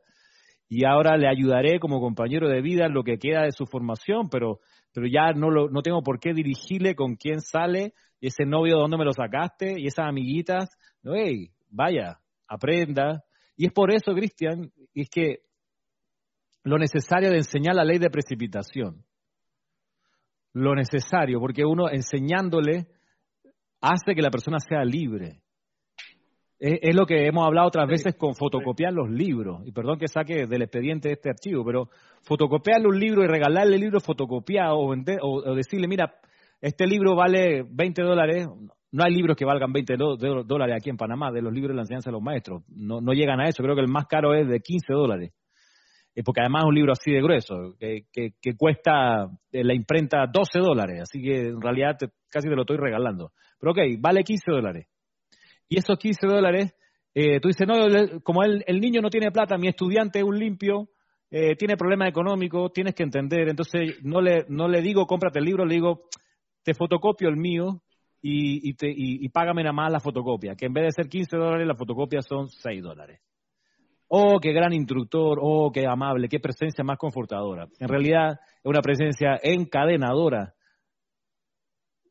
que está generando un bonsai como estudiante un ser limitado. Así chiquitito, un corotú que puede medir 20 metros de altura, pero conseguido así 50 centímetros. ¿Por qué? Porque no le enseñaste al estudiante, ok, tienes, te falta plata, no tienes para comprarte los libros, trabajemos tú y yo la conciencia de opulencia. Vamos a hacer que el suministro venga. Vamos a visualizar que estás opulente. Vamos a sentir gratitud por la vida. Comencemos a dar gracias por los cinco centavos que tienes en tu cartera. Y ahí se expande la conciencia de opulencia y de repente necesariamente, naturalmente, va a conseguir todo el dinero que requiere, si es dinero lo que requiere, todos los libros que requiere, si es que libros son los, son los que requiere, pero no porque se los regalaste o le rebajaste porque pobrecito sufre porque no tiene libro, no, debido a que está sufriendo hay algo que no está aprendiendo de la ley, está, no te apegues a tu conciencia de limitación, desapégate de eso, ábrete al amor, ábrete a la gratitud y comencemos a, desarrollar la conciencia de precipitación. Sigo acá entonces con, con la siguiente pregunta del Chela. Dice, amado maestro, ¿cuál es la actitud para abordar los esfuerzos para aprender la ley científica de precipitación? Y el gurú contesta, bendito Chela, el poder de precipitación se le da al hombre específicamente para bajar el plan divino al mundo de la apariencia física, creando así el reino del cielo en la tierra. La actitud de conciencia debería ser aceptar agradecidamente los soplos, deseos de Dios, bendecir al Padre por confiarte la oportunidad de atraer adelante esas ideas de manifestación perfecta. Diseñar diariamente con la tijera de la mente la forma del patrón deseado. Alimentar tu patrón de pensamientos con sentimientos de amor, belleza, armonía y bendición recordarte diariamente que la precipitación sobre la cual estás trabajando es la glorificación de Dios y la bendición de tu prójimo. Usar de manera práctica los talentos, la sustancia, la energía y los atributos físicos que se te han dado para atraer la manifestación dentro de la forma. Y finalmente, cuando lo hayas recibido, utilizarla para bendecir tanto a tu prójimo como a ti mismo.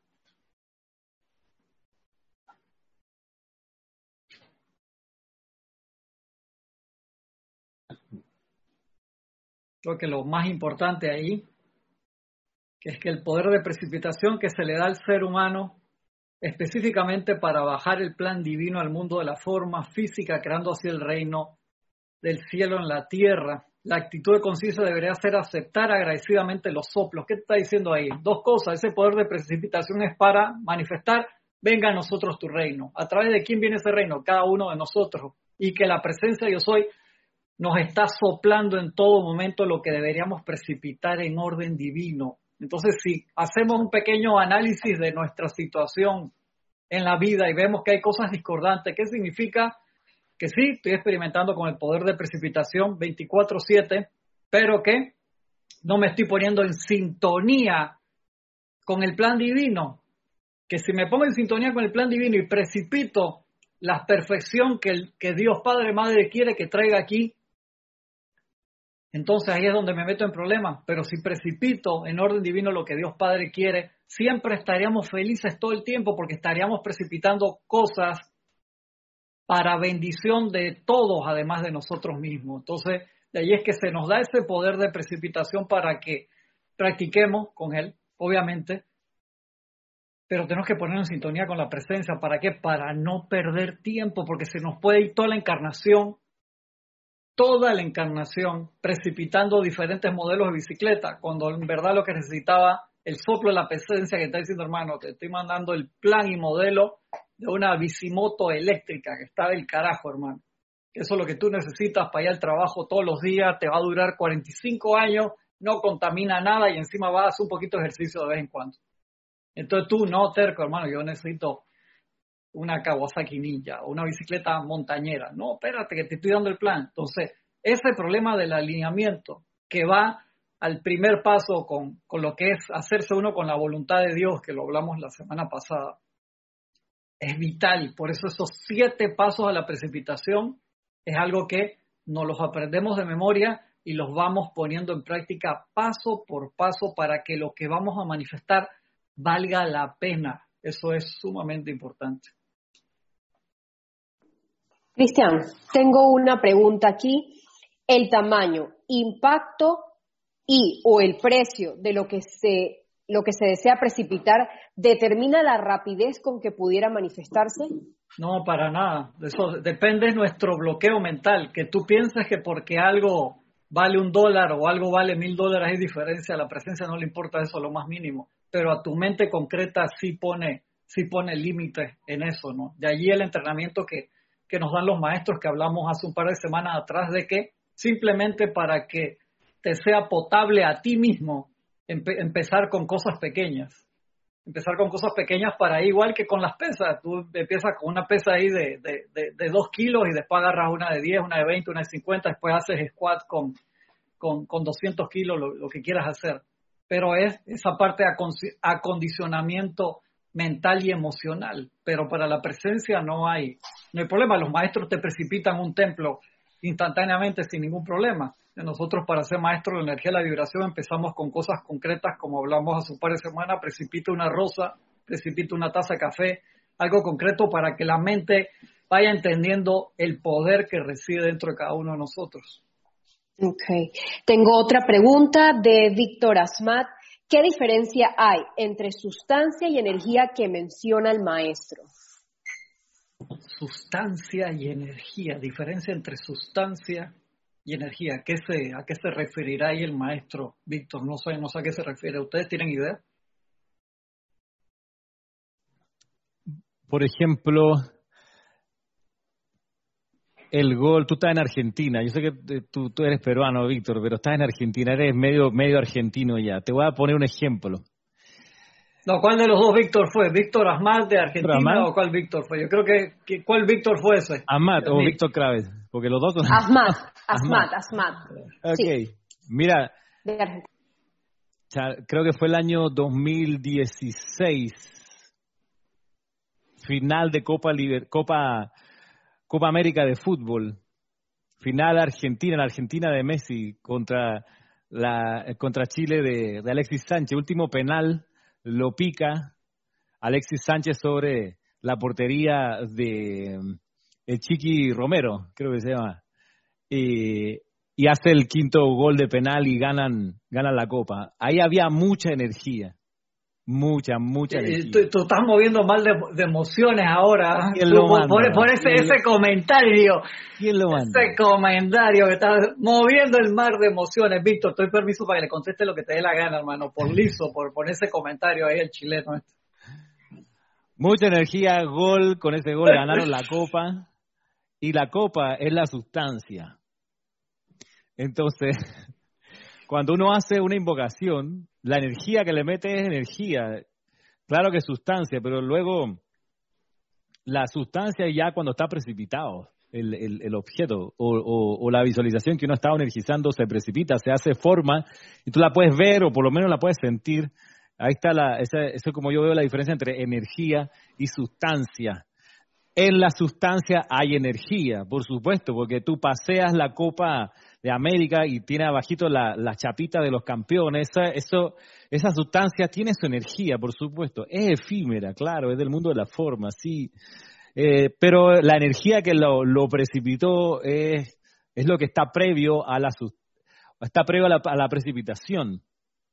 La cosa es no aferrarse a la sustancia, sino agarrar la energía para ser precipitador de todo lo que te manda la presencia de yo soy como soplo.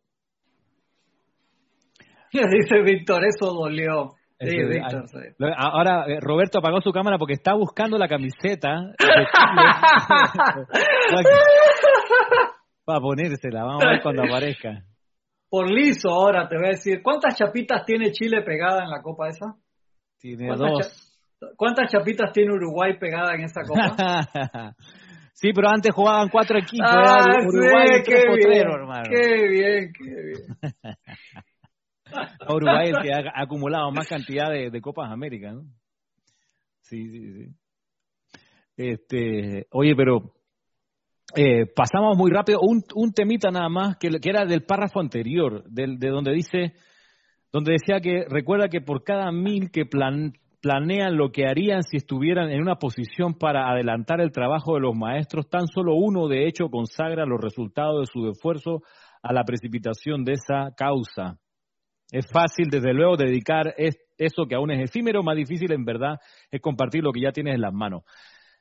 Dice, de cada mil que planean que lo harían si estuvieran en posición para adelantar el trabajo de los maestros, tan solo uno, de hecho, consagra los resultados de su esfuerzo en la precipitación de esa causa. Y es, un, es una una oración que está aquí filtrada dentro de, este, de este, dentro de esta conversación del Chela con el gurú, donde nos, sutilmente nos orienta para decirnos, eh, tú sabes qué, qué, qué es importante precipitar en la vida, el plan de tu gurú. Eso es lo importante, hermano supuestamente vinimos en, en cooperación con el gurú y levantamos testimonio y buscamos firmas los planos internos, hermano, para que nos mandaran a nosotros para hacer eso.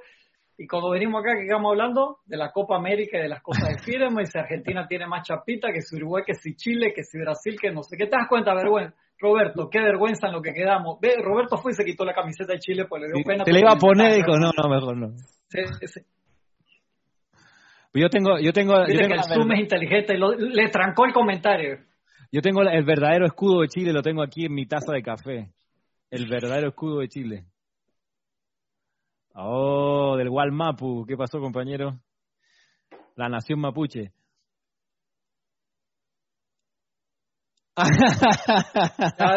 Roberto te mandó a callar, cállate la boca, dice. El verdadero escudo es el yo soy, cállate Ramiro, no hables más.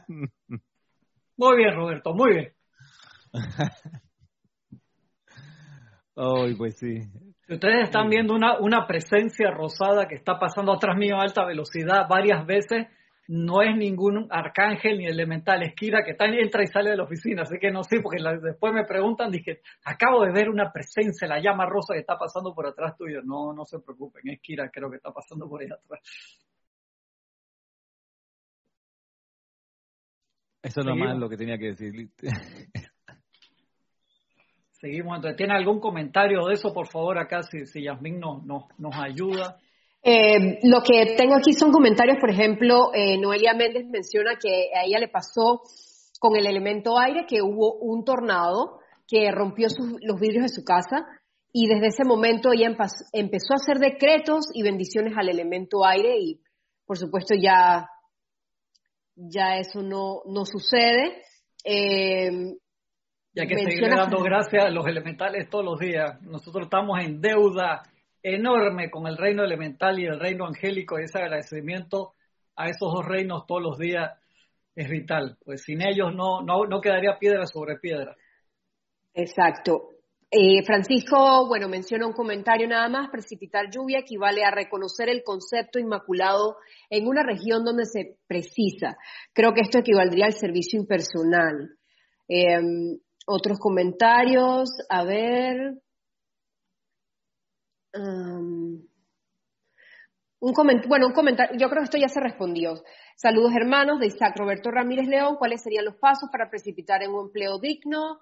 Un empleo digno y qué invocaciones, meditaciones o decretos me ayudarán a lograr la precipitación. Bendiciones a todos. Bien, bien importante eso, hermano. Invoca la presencia fuertemente de invoca pidiendo suministro primero. ¿Por qué? Pues eso lo hemos hablado tantas veces. Uno puede pedir a veces trabajo y consigues trabajo y trabajas 18 horas al día y, estás en problema. Teo, a mí me pasó y una vez pedí yo magna presencia trabajo, magna presencia trabajo y quedé trabajando de 8 de la mañana a 2 de la mañana casi todos los días a veces me iba, me iba de la oficina a las 6 de la mañana y a las 8 y 15, Cristian, vas a llegar temprano, ¿verdad? Había dormido dos horas, tú querías trabajo, toma trabajo. Entonces, haz tu plan de magna presencia yo soy, dame una fuente de suministro que cubra todas mis necesidades y manifiesta un puesto donde yo pueda servirte de la mejor forma. Eso es sumamente importante, en serio, hermano, porque a veces uno puede pedir, quiero trabajo, trabajo, trabajo, ¿Estás seguro? Te mandan trabajo,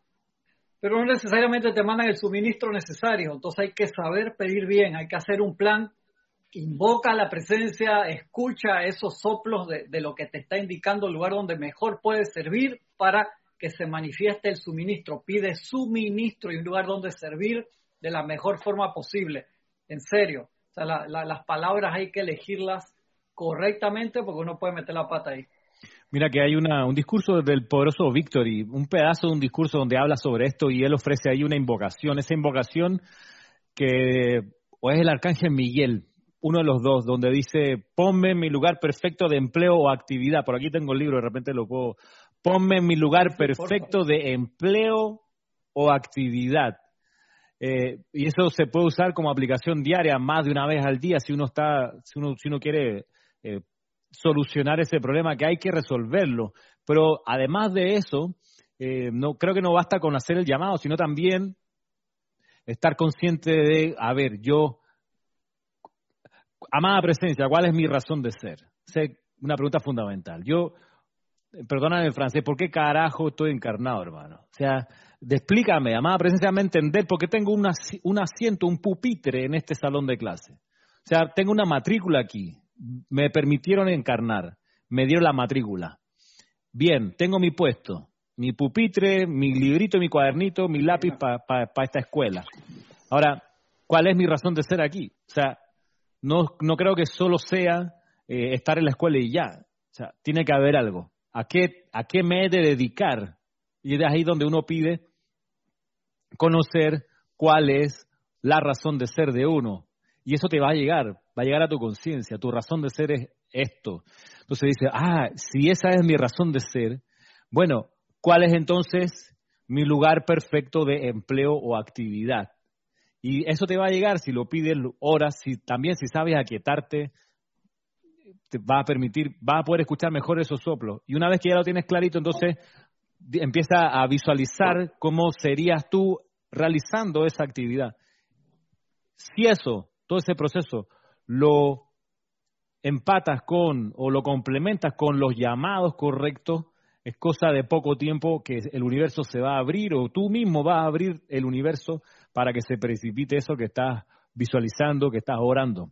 hay que tener, tenerlo, tenerlo clarito. ¿Cuál es mi razón de ser? ¿Cómo hago esa razón de ser? Y vienen los llamados. Si me permite, yo, yo voy a buscar el libro mientras, mientras pasa. Ajá.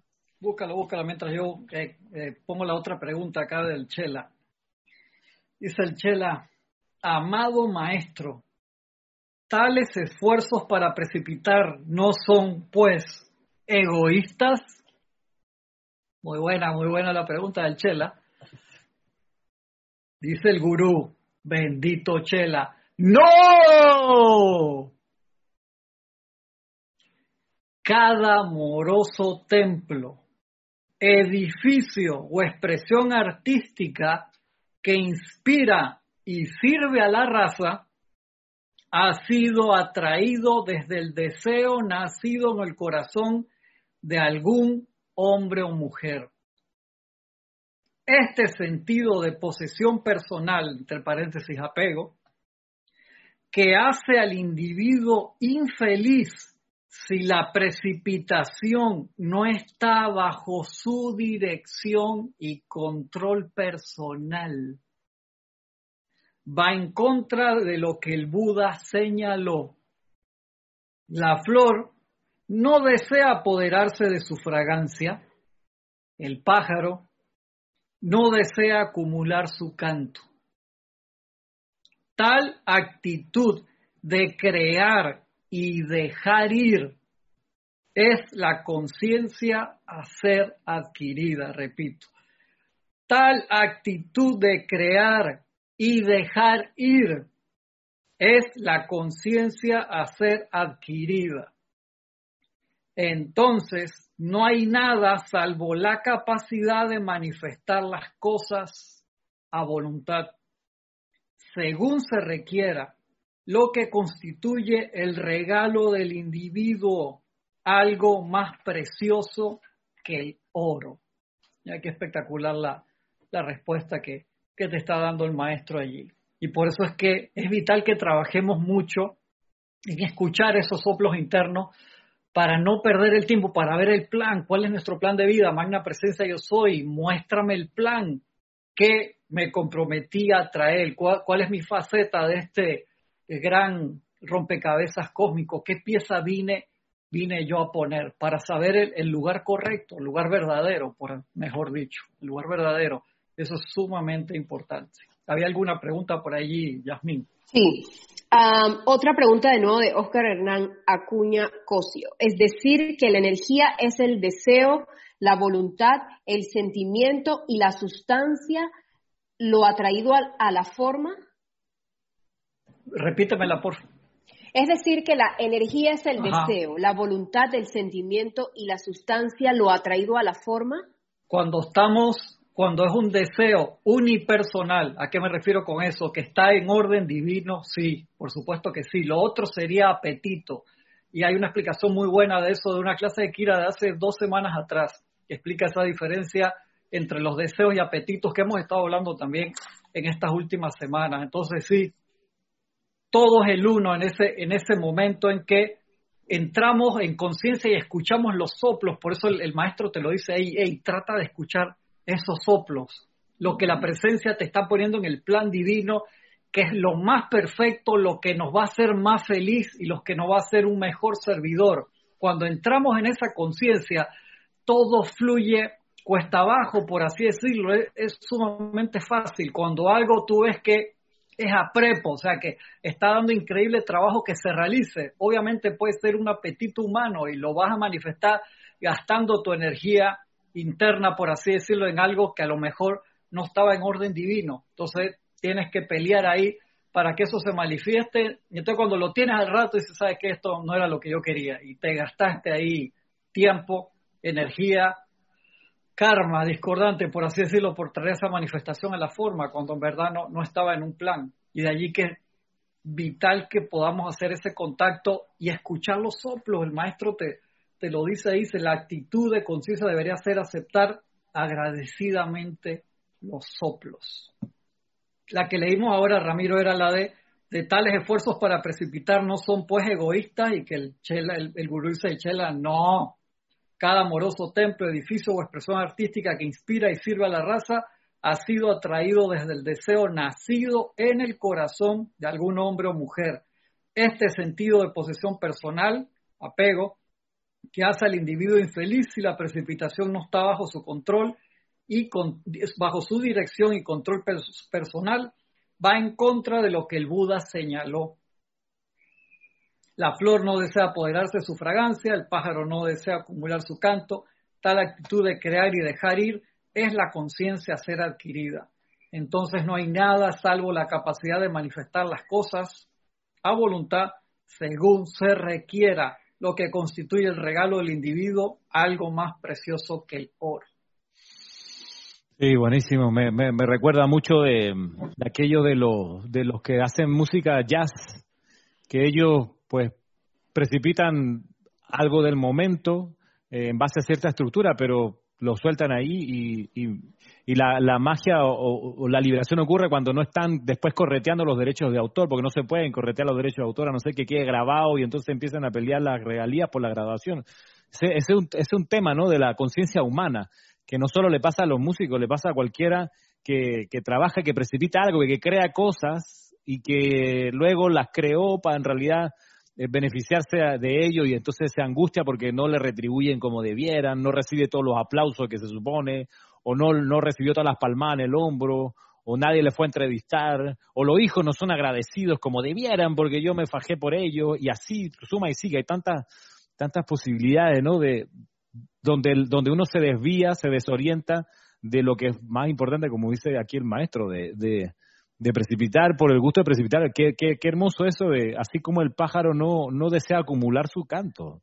Buenísimo. O la flor no desea lucrar con el perfume que, que emana. Eh, es así, entonces, por eso estamos en una época de cambio, porque toda esa conciencia de, de, de, la búsqueda de la ganancia porque sí, esa búsqueda desenfrenada, eh, está llegando a, a agotarse, ese, ese impulso, esa pulsión psicocolectiva está como empezando a, disolverse por cosas más, más esenciales, como dar porque sí, dar porque es, agradable dar y ya, y agradable dar cada vez mejor y ya, sin esperar eh, ni, que la ley de círculo te venga a retribuir, ¿no? en, eso, en eso en parte consiste la liberación. Me libero incluso del deseo de ganancia personal. Es por eso que encontrar la, ocupación perfecta en cada uno, el empleo, es tan importante, porque se pasan muchos años haciendo eso. Entonces, que no sea que al final de la vida diga, ah, pero siempre hice lo que no quise, porque no me quedó de otra, era lo que había, lo tuve que tomar. Por eso, en este libro, Invocaciones, Adoraciones y Decretos, página 175, actividad y suministro perfecto. Es un decreto del arcángel Miguel. Está aquí, dice Magna Presencia, yo soy grandes seres de luz, pónganme en mi propia avenida perfecta de servicio y velen porque yo sea abundantemente suministrado allí. Manténganme en su actividad hasta que su luz haya preparado el camino. Velen entonces porque yo entre a ella a través del proceso natural. Está buenísimo el decreto. Está, muy bien.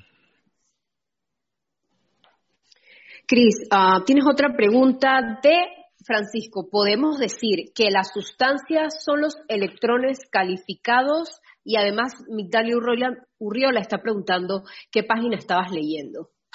Sí, las sustancias son los electrones calificados todo el tiempo. O sea, acuérdense que nosotros tenemos ese flujo de electrones entrando desde la presencia, bajando el Cristo por el poder magnético eh, del, que está en nosotros, que está, lo está trayendo esos electrones todo el tiempo y manifestándose de ahí hacia afuera, 24/7, despiertos o dormidos, y nosotros a través del poder del pensamiento y sentimiento moldeamos esos electrones que salen de, de la fábrica de nosotros, por así decirlo, nosotros somos la fábrica, somos la presencia, pero son, perdón, la presencia de la fábrica, nosotros estamos a través de ese poder magnético acá en el plano físico físico poniéndole el sello a cada uno de esos electrones y dándole forma todo el tiempo hasta que esas manifestaciones sean instantáneas. De allí que el poder de autocontrol es vital, no represión. Eso lo hemos hablado cantidad de gente. Autocontrol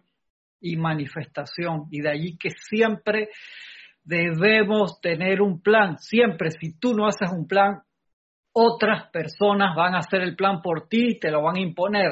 Vean un, un documental nuevo que está en Netflix que se llama The Social Dilemma, eh, creo que el, dilema social está buenísimo, o sea, todo ese control que tienen las redes sociales sobre las personas y cómo capturan tu atención. Entonces, si tú, tu atención la captura cualquier cosa todo el tiempo afuera, cedes tu poder creativo y hay gente que eso lo hace a propósito, sabiendo y manejan personas, grupos, naciones, y te roban tu poder de atención, en serio.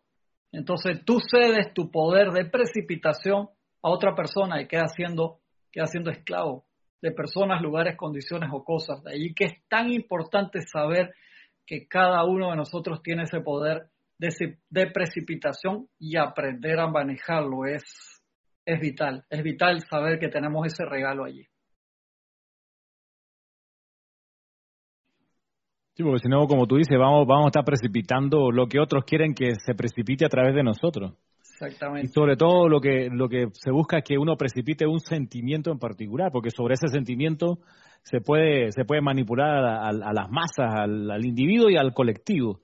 Eh, por eso hay que estar muy alerta de las redes sociales en general y de la, y de la efluvia alrededor para no, ser, no dejarse llevar por el sentimiento masivo que, que usualmente no es para abajo, ¿no? Eh, sobre todo en la época en la que estamos, hay muchas corrientes que son como depresivas, que tratan como el del desánimo, como el que eh, de no hacer nada, eh, etcétera, ¿no? Entonces, es, además es un llamado a estar alerta para poder controlar el proceso de precipitación y no ser uno precipitador de algo que alguien no necesita. A ver qué dice deseo de posesiones materiales. Sí, es que estaban, estaban preguntando el capítulo, ese capítulo 42, página 170. 42, la camiseta de Mariano Rivera. ¿Quién será Dice Roberto. Ni porla. Es, es, Cristiano Ronaldo del béisbol y era es panameño, ¿no? buenísimo. El único miembro del Salón de la Fama que lo eligieron por voto unánime. Qué privilegio, hermano. Wow, increíble.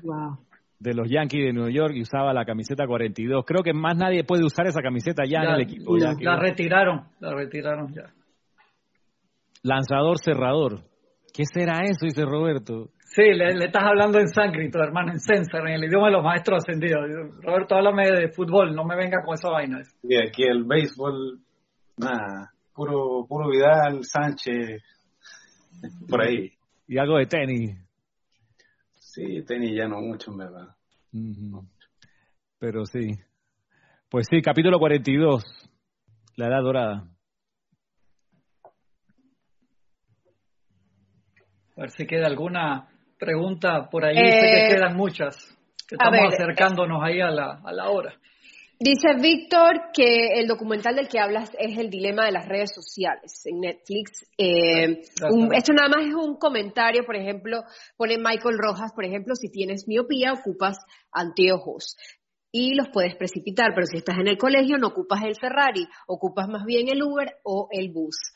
Y Michael Rojas también menciona, eh, bueno, dice, bueno, ahora que están mencionando lo de Mariano Rivera, que él precipitó seguramente eso, ¿no? Sí, está seguro que sí. Él estaba consagrado totalmente, una persona muy seria, consagrado totalmente a su deporte y el nivel de excelencia y respeto que le manifiestan sus compañeros es enorme.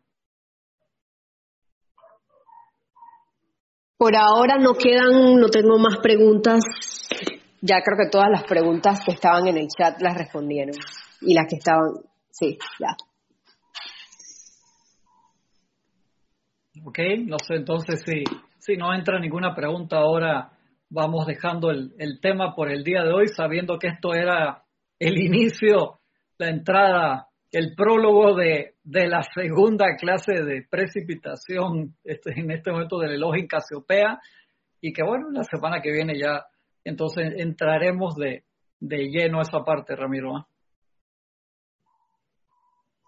Muchas gracias, muchas gracias, Cristian, gracias, Roberto, gracias, Yasmín, ¿verdad? Se hace, se hace llevadero con ustedes aquí, aquí presente y a propósito de precipitación, eh, cuando vayamos saliendo, que probablemente sean unos segundos más, eh, miren la precipitación que hizo Cristian.